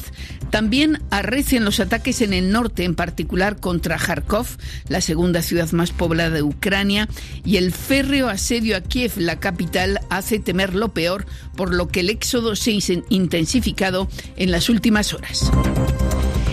Y la ONU deja constancia de ese acelerón del éxodo. El número de refugiados ucranianos en los países limítrofes aumentó en 200.000 personas en tan solo 24 horas, según las últimas cifras de Naciones Unidas, lo que eleva la cifra total a 874.000 refugiados desde el inicio de la invasión rusa. Y la situación va a continuar así en los próximos días. Son muchos los que han optado por esperar esperar a que la situación mejore en las fronteras occidentales de Ucrania. Es el caso de Diego González, colombiano y esposo de una ciudadana ucraniana pues era muy arriesgado ir a intentar salir del país. Hay gente que ha estado esperando en esa fila más de tres días. Entonces pues nos vinimos a una, a una aldea, dice mi esposa, en la mitad de nada, de la nada, y es en la casa de los abuelos de ella, donde los abuelos de ella se escondieron de, en la, durante la Segunda Guerra Mundial. Estamos aquí esperando a ver cómo avanza la situación en las fronteras para ver si pudiéramos salir. Y el presidente ucraniano Volodymyr Zelensky acusa esta mañana a su homólogo ruso Vladimir Putin de buscar borrar del mapa por completo a Ucrania, mientras desde su celda el opositor ruso Alexei Navalny llama a sus compatriotas y también a los bielorrusos a denunciar en la calle cada día la guerra en Ucrania, desafiando así a las autoridades rusas que han prohibido las manifestaciones. Y los precios del petróleo continuaron disparándose hoy, el gas natural y el aluminio alcanzaron máximos históricos y el níquel alcanzó su récord en una década. Hasta aquí el resumen informativo. Porque tu opinión es importante, síguenos en nuestras redes sociales, en Facebook como Prisma RU y en Twitter como arroba PrismaRU. Relatamos al mundo. Relatamos al mundo. Bien, pues ahora sí nos vamos con la sección de sustenta. Adelante.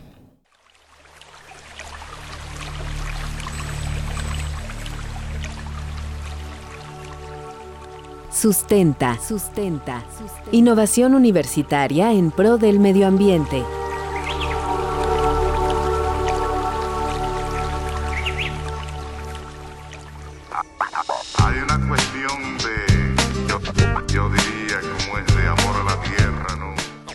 Muy buenas tardes al auditorio de Prisma RU. Les saluda con mucho gusto Daniel Olivares Aranda. Como ya lo escuchamos, hoy conoceremos el proyecto desarrollado por un grupo de jóvenes universitarios. Se trata de un alimento nutritivo para ganado que además sirve como abono. Para ello conversamos con Diego Tonatiu Hernández Martínez, estudiante de octavo semestre de la licenciatura en Ciencias de la Tierra de la Facultad de Ciencias de la UNAM. Escuchemos a Diego Hernández, quien nos explica cómo surgió la idea de desarrollar dicho producto. El proyecto se originó en un campamento de emprendimiento llamado TrepCamp, eh, el cual fue modelo en línea. Entonces esto nos permitió que conociéramos a gente de otras partes de México e incluso de manera internacional. Mm, cuando hicimos nuestro, nuestro networking, lo primero que hicimos fue buscar gente que tuviera intereses similares a los nuestros. Entonces, entre todas las personas, pues nos juntamos cuatro, que son los integrantes del equipo, eh, un, dos que son biotecnólogos, una que es nanotecnóloga y yo.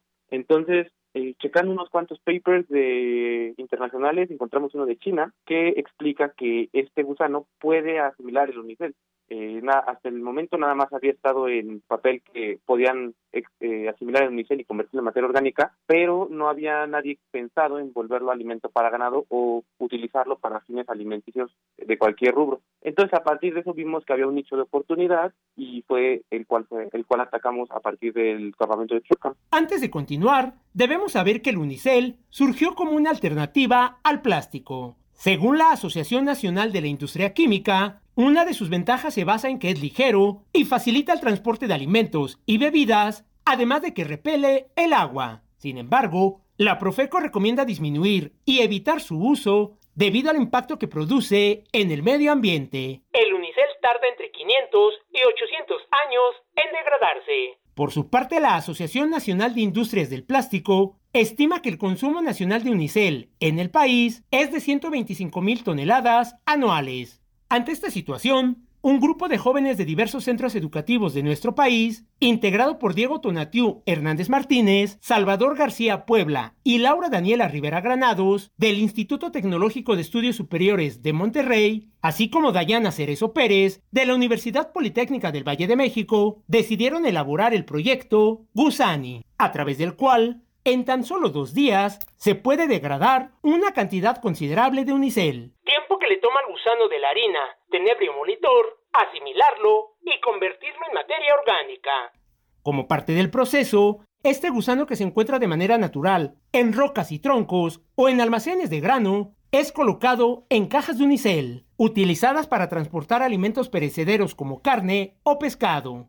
Cuando el unicel entra al sistema digestivo del tenebrio monitor, rompe las cadenas de carbono y las convierte en materia orgánica. Diego Tonatio Hernández nos explica cómo se realiza este proceso. El proceso básicamente es que el gusano eh, mastica o come el unicel y dentro de él tiene una bacteria que es la que le permite romper las cadenas de carbono del unicel, volverlas más simples y a la vez poderlas reacomodar en materia orgánica. Eh, lo que nos permitió llevar a cabo el proceso básicamente fue el paper que encontramos de China, pero nosotros lo adaptamos para poderlo hacer a escala semi-industrial hasta el momento y poder eh, ofrecer un producto final al consumidor que son los ganaderos y las vacas.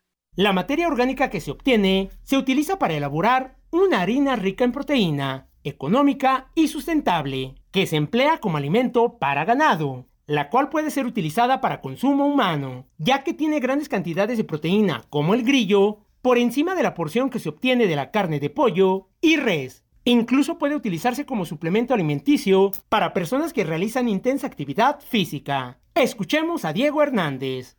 El gusano, eh, todo lo que podemos aprovechar de él lo, vamos, lo podemos separar en dos partes. Uno como tal el gusano y otro que son las heces. Las heces sirven para abono para las plantas, llámese a nivel semi-industrial o como fertilizante para hogar. ¿Por qué? Porque tiene gran cantidad de materia orgánica ya descompuesta, que es lo que las plantas utilizan para crecer. Y el gusano como tal sirve para alimento el, principal objetivo hasta ahorita es hacerlo como alimento para ganado. También podemos utilizarlo en alimento para seres humanos, que ese es otro, es un paso más adelante que vamos a querer llevar a cabo. Por el momento nada más nos enfocaremos en el ganado. Eh, de igual forma, el gusano se vuelve un escarabajo y el escarabajo estamos trabajando para formar un bioplástico que sea biodegradable con este proyecto los universitarios obtuvieron diversos reconocimientos, entre ellos el tercer lugar en el Premio Santander. Hoy en día han constituido la empresa biotecnológica Gusani. Recuerda que si tienes alguna duda o comentario acerca del proyecto Gusani o de algún otro tema que hemos abordado en este espacio sonoro sustentable, puedes compartirlo a través de las redes sociales de Prisma RU o en mi Twitter personal. Me encuentras como arroba Daniel Medios TV. Para Radio UNAM, Daniel Olivares Aranda. Hay una cuestión de, yo, yo diría, como es de amor a la tierra. Dos de la tarde con 22 minutos. Le tenemos otra invitación.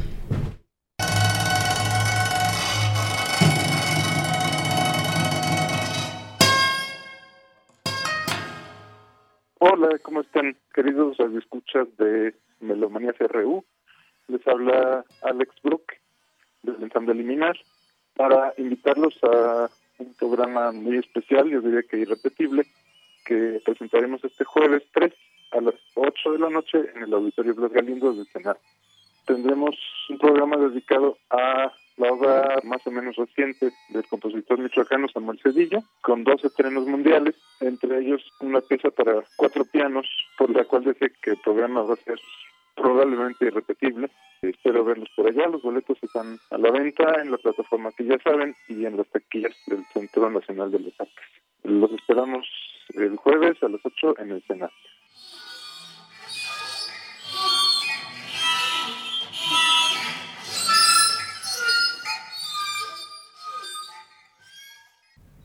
Bien, continuamos y tenemos alguna información. Ojalá que podamos podamos eh, tener esta llamada que pues tenemos planeada con el doctor Gustavo Acosta Altamirano.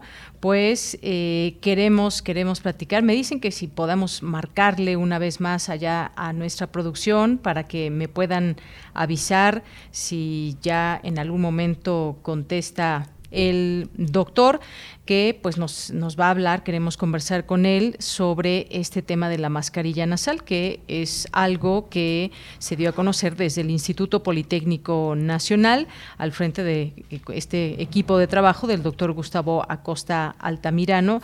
Y bueno, pues hay algunos datos interesantes que podemos leer sobre este tema, ya que se está hablando de que su uso disminuye hasta en 80% el riesgo de contagio mientras eh, mientras se come, bebe o con el dentista incluso. Esta mascarilla facial eh, eh, también dada a conocer desde el Instituto Politécnico Nacional, pues habla de estos datos que tienen que ver directamente con el SARS-CoV-2 y esta pandemia que se eh, que tenemos en el mundo y ligada con esta enfermedad de la COVID-19 y que ha modificado esta forma en que vivimos y realizamos nuestras actividades, aún las más cotidianas.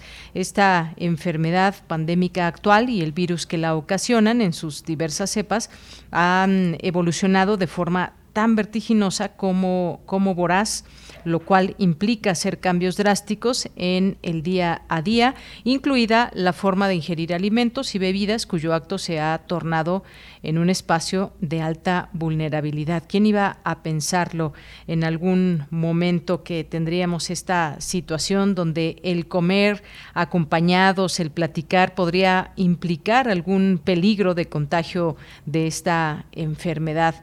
Esto ha venido a cambiar completamente nuestras vidas en algunos aspectos y bueno, de ahí surge esta, esta mascarilla nasal y que justamente queríamos que el doctor nos platique más al respecto de ella, porque se ha hecho, según tenemos entendido, con todas las medidas eh, que se requieren y además también junto con las medidas que ya están recomendadas en todo el mundo por la Organización Mundial de la Salud, pues esto nos permitiría también de alguna manera cerrarle la puerta al virus. Bueno, pues ya tenemos ya tenemos en la línea telefónica, me da mucho gusto recibirlo al doctor Gustavo Acosta Altamirano, académico e investigador del Instituto Politécnico Nacional, inmunólogo mexicano que destacó desde los años 90 al formar parte del equipo internacional que asiló el VIH causante del SIDA. Doctor Gustavo, bienvenido, muy buenas tardes.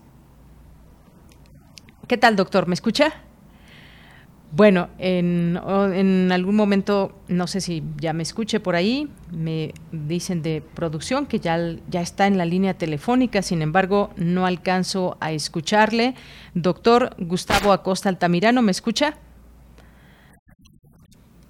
Bueno, aquí algo, algún problemita hay que yo no puedo escucharle. Eh, bueno, pues en, ojalá que podamos escuchar. Yo no alcanzo a escuchar al doctor. En todo caso, me dicen que está ya ahí en la línea telefónica. ¿Qué tal, doctor? Muy buenas tardes. A ver, en un momentito vamos a, cambiar de línea telefónica, a ver si se escucha mejor en la otra para que nos platique de este desarrollo que se hizo desde el Instituto Politécnico Nacional, que nos indique pues si ya está a la venta, cuáles son las posibilidades de utilizarla ya en estos momentos y pues ojalá que ya lo podamos tener en la línea telefónica. Bueno, mientras les voy platicando parte de estos datos que en este, en este marco se dan a conocer, eh, les decía que no solamente se trata de mascarillas, ya sean nasales o completamente que nos cubra eh, que nos cubra la nariz y la boca, sino que también pues tienen que seguirse llevando a cabo las medidas que ya se, se siguen en todo el mundo y que también ah, hemos platicado aquí en este espacio ya que en distintos países ya se están levantando las restricciones y fue justamente en países donde llegó esta enfermedad antes que a México. Y bueno, pues también eh, en respecto, al igual que la mascarilla facial, eh, esta impide la entrada de organismos infecciosos que circulan en el aire. Queremos platicarle también sobre su diseño. Me dicen que ya está en la línea telefónica. Doctor, buenas tardes. Muy buenas tardes, a sus órdenes. Ay, qué bueno que le escuchamos ya muy bien. Gracias, doctor Gustavo Acosta Altamirano. Pues estaba yo enmarcando eh, toda esta, eh, esta mascarilla nasal, este escudo anti-COVID, pero pues platíquenos de qué se trata, si ya lo podemos adquirir. Cuéntenos, por favor. Bueno, en primer lugar, esto eh, radica de que el virus, el SARS-CoV-2, hace, desde hace dos años, pues era una un virus muy desconocido para todos nosotros los que nos dedicamos a la investigación eh, y uno de los primeros puntos era saber cómo se contagiaba. Voy a hacer un poquito de relatoría, me voy a ir un poquito rápido para no yo sé que el tiempo de ustedes es muy valioso y básicamente el problema que empezábamos a ver, en primer lugar, llegar desde una latitud este, este, muy lejanas a nosotros, pues hizo que ver pues que los mitos y realidades que teníamos, ¿no? Teníamos el antecedente de la, del contagio por virus de la influenza y en donde se enfatizaba mucho que, por ejemplo, eh, las manos tienen muchos ligandos, muchos receptores para agentes infecciosos y para bacterias. Y es por eso que una de las primeras medidas fue lavarnos bien las manos porque se había demostrado que con, a través con el agua y jabón podemos despegar desde la piel de las palmas de nuestras manos eh, estos agentes virales. Pero de manera especial estamos hablando de virus respiratorios, tanto influenza, pero el SARS-CoV-2 son virus que entran a través de eh, un contagio cercano de una persona que ha sido previamente infectado por este virus, se replica en su mucosa nasal, eh, que es el sitio donde existen los ligandos para el virus SARS-CoV-2. De manera especial, hay publicaciones mundiales en donde se llegó a demostrar que el sitio de entrada eh, y letal para el virus SARS-CoV-2 es a través de eh, las fosas nasales a través del aire de una proximidad de una persona infectada. Entonces este virus inmediatamente se adhiere a las células de la mucosa nasal, empieza a replicarse y tiende a irse hacia las vías respiratorias inferiores, causando un daño de una sobreinflamación y esto es lo que realmente provoca, ¿no? Que la sobreinflamación a nivel de vías respiratorias inferiores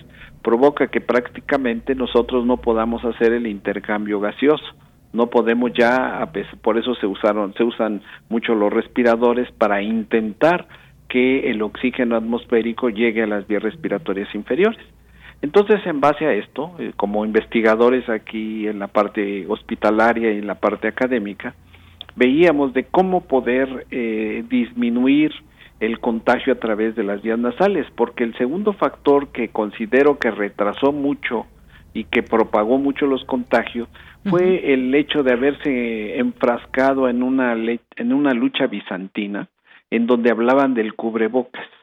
Y eh, ahí fue un gran error que retrasó mucho y propagó mucho los contagios, porque la gente creía que el cubrebocas era el sitio como si fuera un virus digestivo. Y toda la población empezó a hablar, es que hay que utilizar el cubrebocas y la mayoría de las de la población no se protegía las fosas nasales. Creo que aquí se debió de haber enfatizado de que el nombre correcto del cubrebocas común que tenemos en el 95, el tricapa, debería de haberse denominado eh, cubreboca y narices, nariz, perdón, porque realmente esto es lo más importante que al saber que era un virus respiratorio y, y retomando lo que les platicaba de la de la parte del, de que se adhiere a las células de la mano, usted eh, si se adhiere el virus si no tiene protegida la nariz, obviamente es ahí donde va a ser su mayor letalidad. Y veíamos que México pues tiene una gran mortalidad en el consorcio mundial. Es por eso que nosotros veíamos que otro de los grandes avances que hubo fue el equipo de protección de todo el personal de salud. Y de manera especial veíamos que cuando el personal de salud estaba exhausto, cuando se utilizaba la careta, eh, los, los, los gafas, y el cubrebocas y nariz, cuando iban a tomar líquidos o iban a comer, una de las características importantes es que se infectaban y decíamos no es posible que se infecten porque realmente están protegidos, utilizan equipo pues eh, muy bien instalado, los enseñamos, nos enseñamos todos a utilizar. Y de manera importante empezamos, empezamos a observar que precisamente en esos momentos especiales la gente se quitaba toda la protección de la parte nasal y de la, parte bucal. Y entonces era cuando nuestros compañeros, tanto médicos como enfermeras, pues eran infectados. Entonces, a través de nosotros, la parte de investigación científica, una de las cosas que empezamos a observar es cómo limitar a que un individuo infectado a través de los aerosoles respiratorios nos pueda contagiar a través de las fosas nasales, porque reitero, o si el virus entra por las fosas nasales, hay mucha probabilidad de que llegue a vías respiratorias inferiores.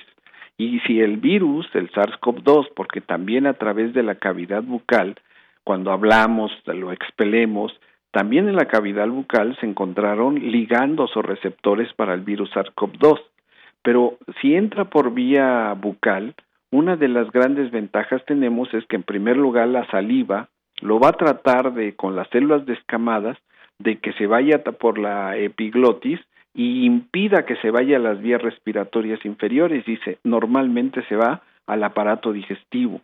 Esto es algo muy importante que tengamos que enfatizar que realmente la vía de contagio es fundamentalmente a través de la, de la fosa nasal, de los orificios nasales. Y otra vía también podría ser a través de las conjuntivas, porque también las, las partículas infectadas con estas células, puede hay un conducto nasolagrimal que puede llegar nuevamente a la mucosa nasal. Entonces, estábamos muy preocupados. Y es por eso que el equipo conformado por varios investigadores, incluso pedagogos, etcétera, eh, empezamos a ver qué podríamos hacer, ver eh, cuáles eran las modalidades de utilizar tricapas, utilizar, ver que eh, las partículas de células infectadas con virus pueden atravesar fácilmente eh, cuando son cubrebocas y nariz que tienen una alta porosidad y es por eso que se utilizan los N95 o también los tricapa. Y entonces empezamos a hacer varios desarrollos anatómicos. La nariz de los mexicanos somos de nariz generalmente aplanada, no somos como los caucásicos, y, empezamos a hacer diferentes diseños en donde realmente pudiera nada más sujetarse, bueno, a través de su medio radiofónico, voy a tratar de eh, comunicarles que esto realmente se adhiere hacia las hacia las orejas, es donde se sujeta, pero que realmente estamos impidiendo que el virus entre por las fosas nasales. Entonces, nosotros eh, buscamos la literatura mundial y nunca encontramos que había un cubre nariz. Y es por eso que nos impulsó más a seguir buscando la literatura científica, ver que realmente uno de los grandes omisiones que se estaba haciendo en el sector salud es enfatizar que realmente la, una de las vías más importantes para el contagio por el SARS-CoV-2 es a través de las fosas nasales. Obviamente que mucha gente pues la ve como un, un aditamento innecesario, simpático, a lo mejor que puede causar hilaridad, pero realmente nosotros hemos demostrado, eh, enviamos estos trabajos a publicarlo a una revista norteamericana y hemos encontrado que ellos lo aceptaron y vieron de que realmente una de las maneras más importantes y simples, porque a veces lo simple es lo que no se hace, es utilizar cubre narices fundamentalmente a la hora de la comida en espacios cerrados de manera especial. Cuando uno va en un viaje eh, en transporte aéreo, pues obviamente que lo más importante es cubrirnos las fosas nasales en los momentos en que estamos adquiriendo alimentos o eh, los que realizan práctica odontológica, los odontólogos también tienen mucho riesgo cuando a través de su consulta pues tienen que atender pacientes y sus pacientes no tienen ya ninguna protección y es por eso que también fue un de gran éxito utilizar este eh, cubre nariz que obviamente nosotros le llamamos el, el, el cubre nariz que, dura uso durante la comida, el, el eating mask. Este eating mask también lo sometimos a, a, lo sometí a un registro ante el INPI Obviamente sabemos de que también para ir a Estados Unidos se requiere también muchos recursos económicos y esto nos ha impedido, por ejemplo, que se pudiera comercializar en otros países. Entonces, nosotros hemos desarrollado este cubre nariz que ha tenido un éxito en las personas que conocen de la fisiología respiratoria, porque a veces, eh, gracias por permitirme este espacio, para especificar eh, cuál es la importancia de las fosas nasales, es decir, que realmente el contagio por SARS-CoV-2 a través de las fosas nasales es mucho más contagioso y letal que el, el contagio por SARS-CoV-2 que pudiéramos eh, eh, sufrir por medio de la boca.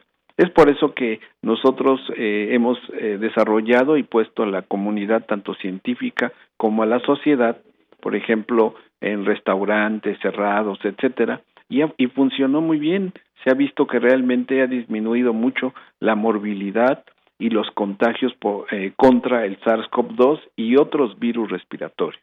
Así es, doctor. Bueno, pues cuántas cosas. Esto que mencionaba usted de los ojos, que incluso todavía vemos estas caretas, más allá de usar la, mascarilla que nos cubre eh, nariz y boca, mucha gente se pone además encima la careta o bien unos, unos lentes que le cubran los ojos. Eh, con respecto a esto que mencionaba, se, hay una comunicación evidentemente entre ojos, nariz. Si el virus llega, entra por los ojos, eh, digamos que produce también, puede, puede infectar a las personas si alguien, por ejemplo, estornuda y, no le entró por la nariz ni la boca a la persona, pero le entra por los ojos, ahí hay un riesgo.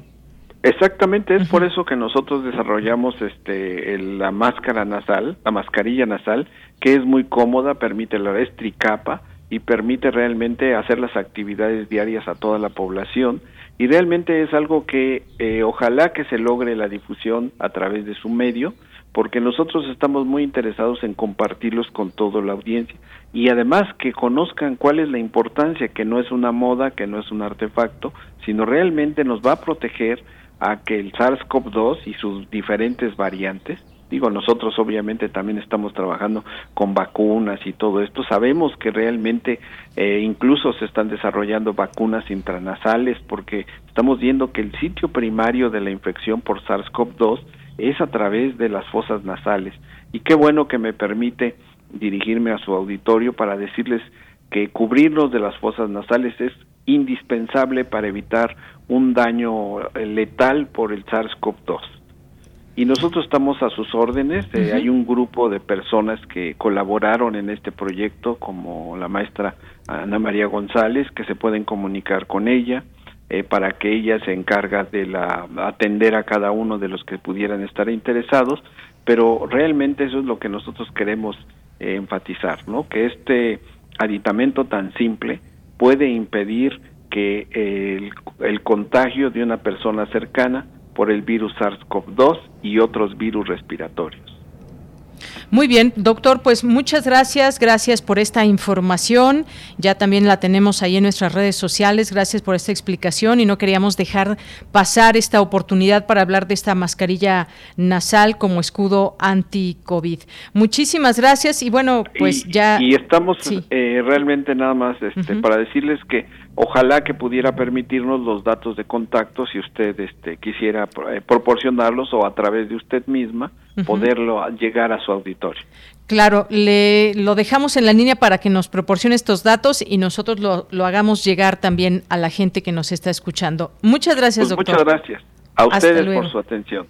Gracias, muy buenas tardes, gracias al doctor. Muy buenas tardes. Buenas tardes al doctor Gustavo Acosta Altamirano del Instituto Politécnico Nacional. Continuamos y nos vamos, nos vamos ahora a la sección de Dulce Conciencia.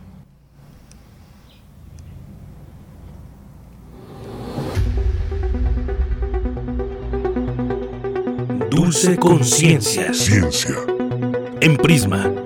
Saludo con mucho gusto al auditorio de Prisma RU ya es miércoles de Dulce Conciencia y bueno, hoy les voy a platicar que el Instituto de Astronomía de la UNAM lleva a cabo una serie de conferencias mensuales, un ciclo que se llama El cielo desde nuestro Observatorio 2022, que les recomiendo que no se pierdan, y en el que diversos académicos brindan información sobre los últimos acontecimientos y descubrimientos de nuestro universo. La última de estas charlas se tituló Las reliquias de nuestra galaxia y justo coincidió esta charla con el reciente hallazgo de algo que se llaman cúmulos globulares de las más antiguas estrellas que integraron nuestra galaxia. Antes de pasar a escuchar esta interesante charla, les compartimos un poquito de información.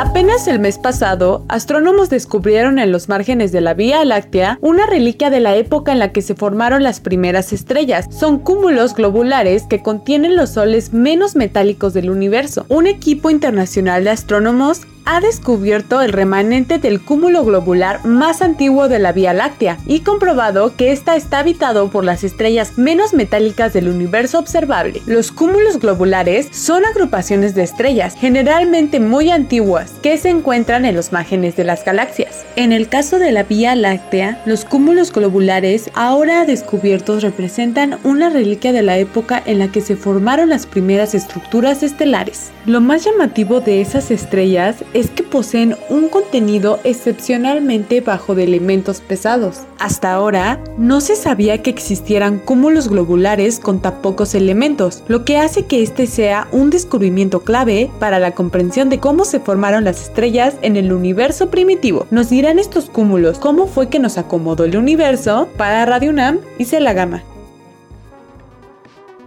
Y bueno, pues sobre el tema, la doctora Ángeles Pérez Villegas, académica del Instituto de Astronomía de la UNAM, brindó una charla en la que explicó qué son los cúmulos globulares y cuáles son sus antecedentes. Pero antes de adentrarnos ¿no? en estos objetos que son maravillosos, primero quiero poner en contexto nuestra galaxia, dentro de todo este zoológico de galaxias que tenemos en el universo. Primero vamos a empezar con un poquito con la clasificación de Hubble. Esta clasificación es una de las clasificaciones más sencillas de galaxias y de hecho esta fue la primera clasificación que se hizo de, galaxias. Esta fue hecha en 1926 por Edwin Hubble y aquí vamos a poder identificar distintos tipos de galaxias. Veamos, primero las galaxias elípticas. Estas, estas galaxias elípticas son distribuciones de estrellas más o menos esféricas conforme nos vamos yendo hacia unas este, elipticidades más bajas, estas se van haciendo más achatadas, van aplanándose, este, digamos, de alguna forma. Casi no tienen gas, casi no tienen polvo, por lo tanto, la formación estelar en, estas, en este tipo de galaxias ya es casi nula, ¿no? Entonces son demasiado rojas. Por otro lado, tenemos las galaxias S0, son galaxias de disco,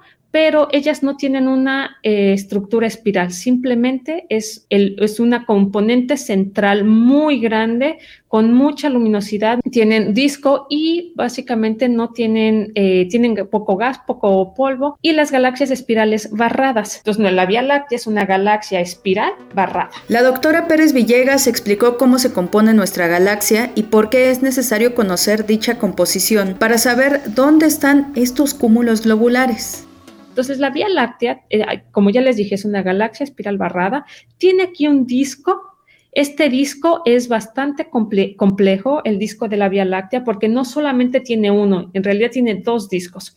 Un disco delgado, en donde está principalmente el material jovencito y también está el gas, y un disco más, y un disco grueso, donde ese disco grueso es, eh, eh, tiene pues, estrellas que son más viejas y además, por ejemplo, las velocidades que tienen el material y las estrellas ahí es mucho más grande comparado a lo que, con las que están en el disco delgado. Tenemos el bulbo galáctico, la barra galáctica, también en el centro de nuestra galaxia albergamos a un agujero negro supermasivo. Tenemos el halo estelar, aquí eh, es en donde principalmente se albergan a los cúmulos globulares y es en donde en los objetos en donde nos vamos a enfocar. Pero además de tener al, al, halo estelar, pues también tenemos un halo de materia oscura. Pero entonces la, estructura de la Vía Láctea es bastante compleja. Recientemente, pues hemos podido entender un poco mejor gracias a todos los censos de estrellas que tenemos últimamente, pero a lo largo de los años no ha sido fácil entender cómo es la Vía Láctea. Y bueno, pues ahora sí llegó el momento en que la doctora Ángeles nos explicó qué son los cúmulos globulares y cómo nos ayudan a entender cuáles han sido todos los procesos de formación por los que ha atravesado nuestra galaxia desde su formación. Escuchemos.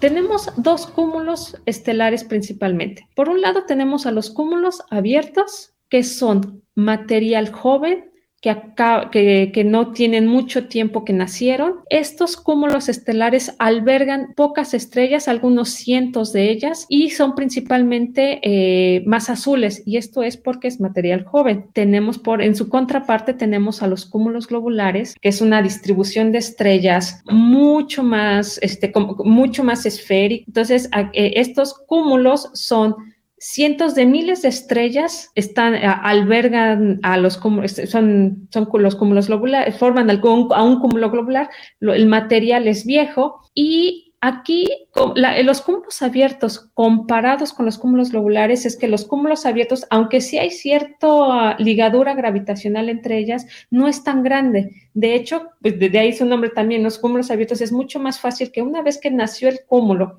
abierto y que está principalmente en el disco de la galaxia, empieza a moverse ese cúmulo o esas estrellas, como la ligadura gravitacional no es tan grande, pues las estrellas empiezan a salir del cúmulo y empieza a deshacerse ese cúmulo abierto. Por otro lado, los cúmulos globulares no, esos cúmulos, al ser este, agrupaciones de estrellas con mucho más miembros, estos, eh, la fuerza gravitacional que tienen pues, es mucho mayor. Este, incluso este formato esférico que tienen se debe a esta fuerza gravitacional. Y también les cuento que el hallazgo parece reciente, pero la académica explicó que en realidad es muy antiguo. ¿Por qué? Vamos a escucharla otra vez. El primer cúmulo globular observado fue M22. Este es un cúmulo que está relativamente cerca eh, de nosotros, que está aproximadamente 8000 años luz. Y aquí es, ah, pero claro, en ese momento, en 1665, no sabían que era un cúmulo estelar, simplemente pues detectaron esta agrupación de estrellas, ¿no? Pero aquí todavía no sabían que, era un cúmulo estelar y menos que era un cúmulo globular. Entonces, de hecho, es, es bien importante. En la galaxia nosotros podemos de, diferenciar los cúmulos globulares de los cúmulos eh, abiertos porque podemos, los tenemos cerca y podemos analizarlos, podemos ver las diferencias. En otras galaxias, eh, más bien se habla principalmente de cúmulos estelares en general. En la actualidad, nosotros tenemos conocidos ya confirmados aproximadamente 200 cúmulos globulares de la Vía Láctea. Hoy ya tenemos confirmados 200 cúmulos globulares en la Vía Láctea y Todavía hay, también algunos candidatos. Estos están ligados gravitacionalmente a nuestra galaxia y estos se están moviendo como eh, estrellas, como si fuera una estrella individual. Pero acuérdense, son pelotas de estrellas pero se mueven todas juntas. Entonces, todas estas pelotas de estrellas se mueven como si fuera una sola estrellita alrededor. Se están moviendo en la dirección que está rotando principalmente todo el material de la galaxia. Y entonces a ellos llamaríamos que son cúmulos que están rotando prógrados porque se, se mueven en la dirección donde se mueve el material. Los cúmulos globulares también nos pueden decir los procesos de evolución de la Vía Láctea. Entonces, imagínense en el pasado, ¿no? Y ese material, pues, no se formó principalmente en la galaxia, sino este llegó.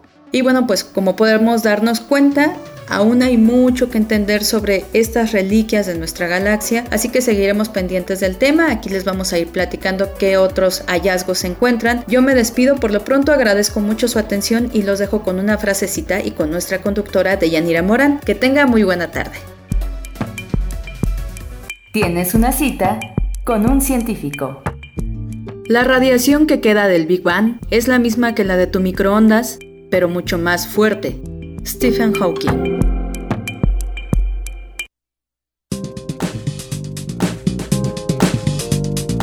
Cultura RU.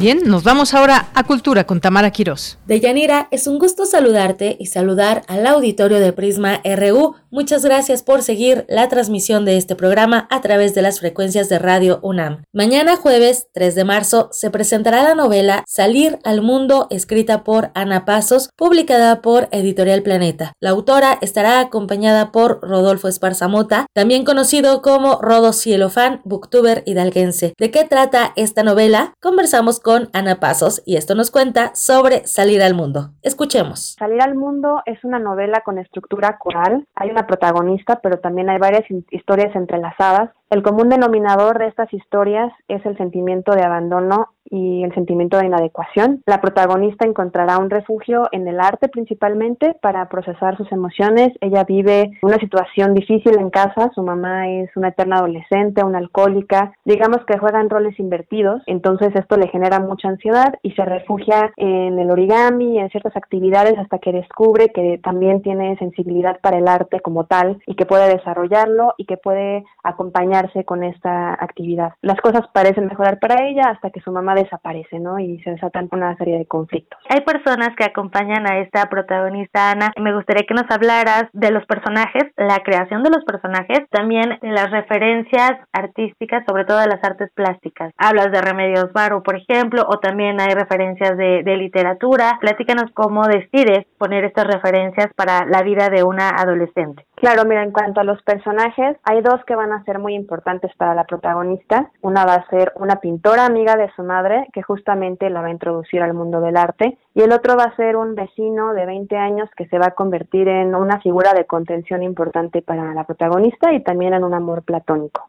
En cuanto a las referencias, para mí Remedios Varo siempre ha sido un gran detonante creativo. Aunque yo no me dedico a las artes plásticas, la considero una influencia en mi escritura y por eso decidí que también fuera un detonante creativo para Elisa y Erika, que va a ser su mentora en el arte. También se menciona a Leonora Carrington, a Madrid, por cierta situación de vida que tuvo que le permite a Elisa comprender cómo el arte puede ser una válvula de escape, cómo puede ser catártico. Se menciona por ahí, eh, se mencionan algunas obras de literarias como El Jardín Secreto, que se convierte también en un refugio para la protagonista en momentos de ansiedad.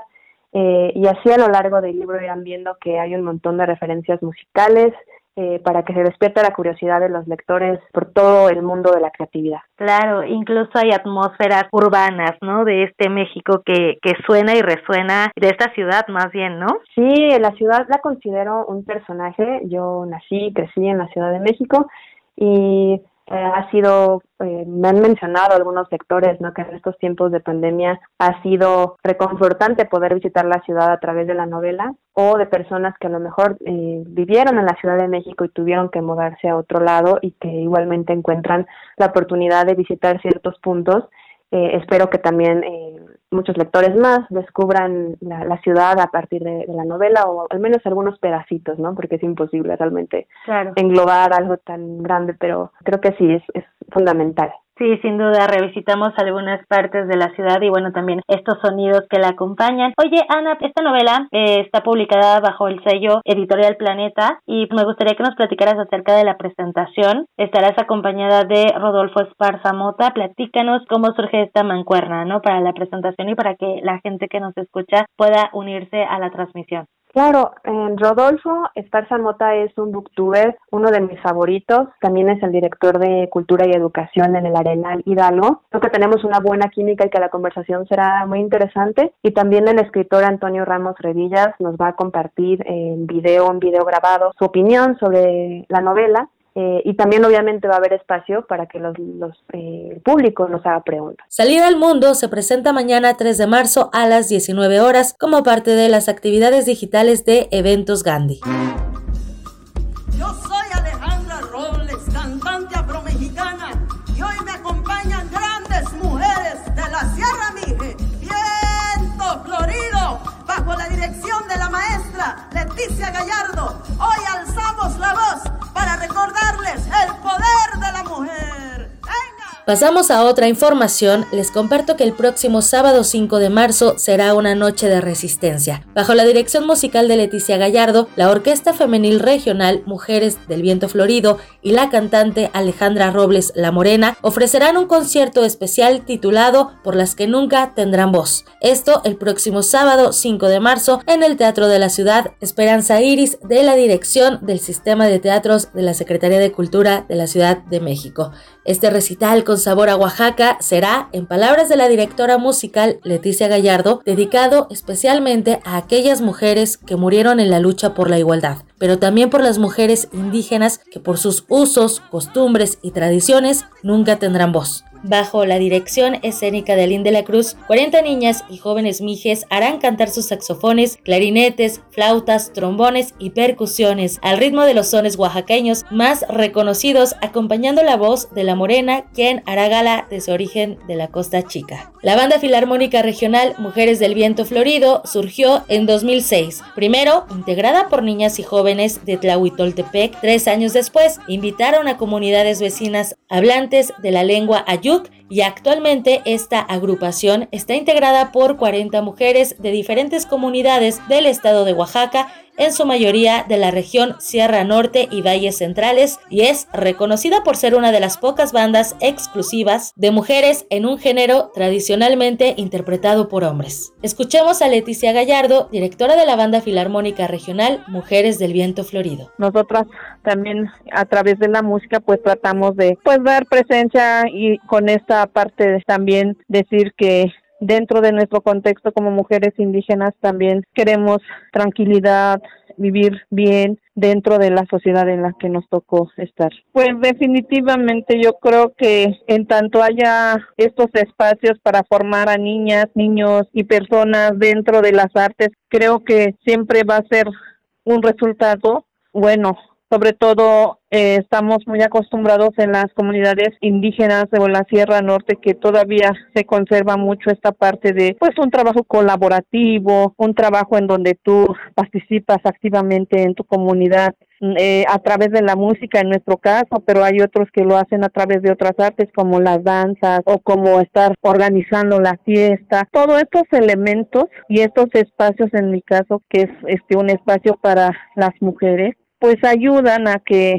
tengamos como otra forma de divertirnos, de disfrutar, de hacer lo que nos gusta y creo que pues es necesario en todos los espacios, sobre todo porque de repente sí nos metemos mucho en la cotidianidad, pero también necesitamos esta parte, ¿no? De esta salud mental, la salud este, espiritual y sobre todo estar en, en un ambiente en donde puedas divertirte sanamente o donde puedas estar haciendo y compartiendo a través de pues en este caso de las artes como para nosotras es la música. Por las que nunca tendrán voz, concierto a cargo de la Orquesta Femenil Regional Mujeres del Viento Florido y Alejandra Robles La Morena, se llevará a cabo el próximo sábado 5 de marzo a las 19 horas en el Teatro de la Ciudad Esperanza Iris, ubicado en el número 36 de la calle Donceles en el centro histórico con las disposiciones del semáforo epidemiológico vigente, con un cupo limitado al 75% de la capacidad del recinto y el uso permanente de cubrebocas. Para más información, visiten las redes sociodigitales de la Dirección del Sistema de Teatros y la Secretaría de Cultura de la Ciudad de México, así como las redes de Alejandra Robles La Morena, y nos despedimos con música. Escuchemos un fragmento de Mujeres interpretada por la Orquesta Femenil Regional Mujeres del Viento Florido. Que tengan excelente tarde.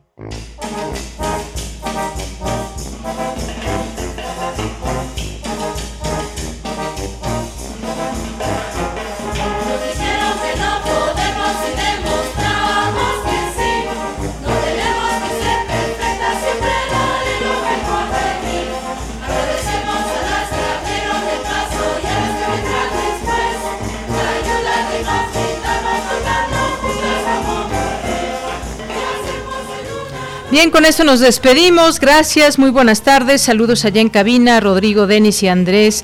Yo soy de Yanira Morán. Que tenga muy buena tarde y muy buen provecho. Hasta mañana.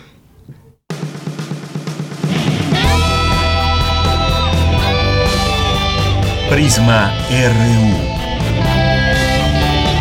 Relatamos al mundo.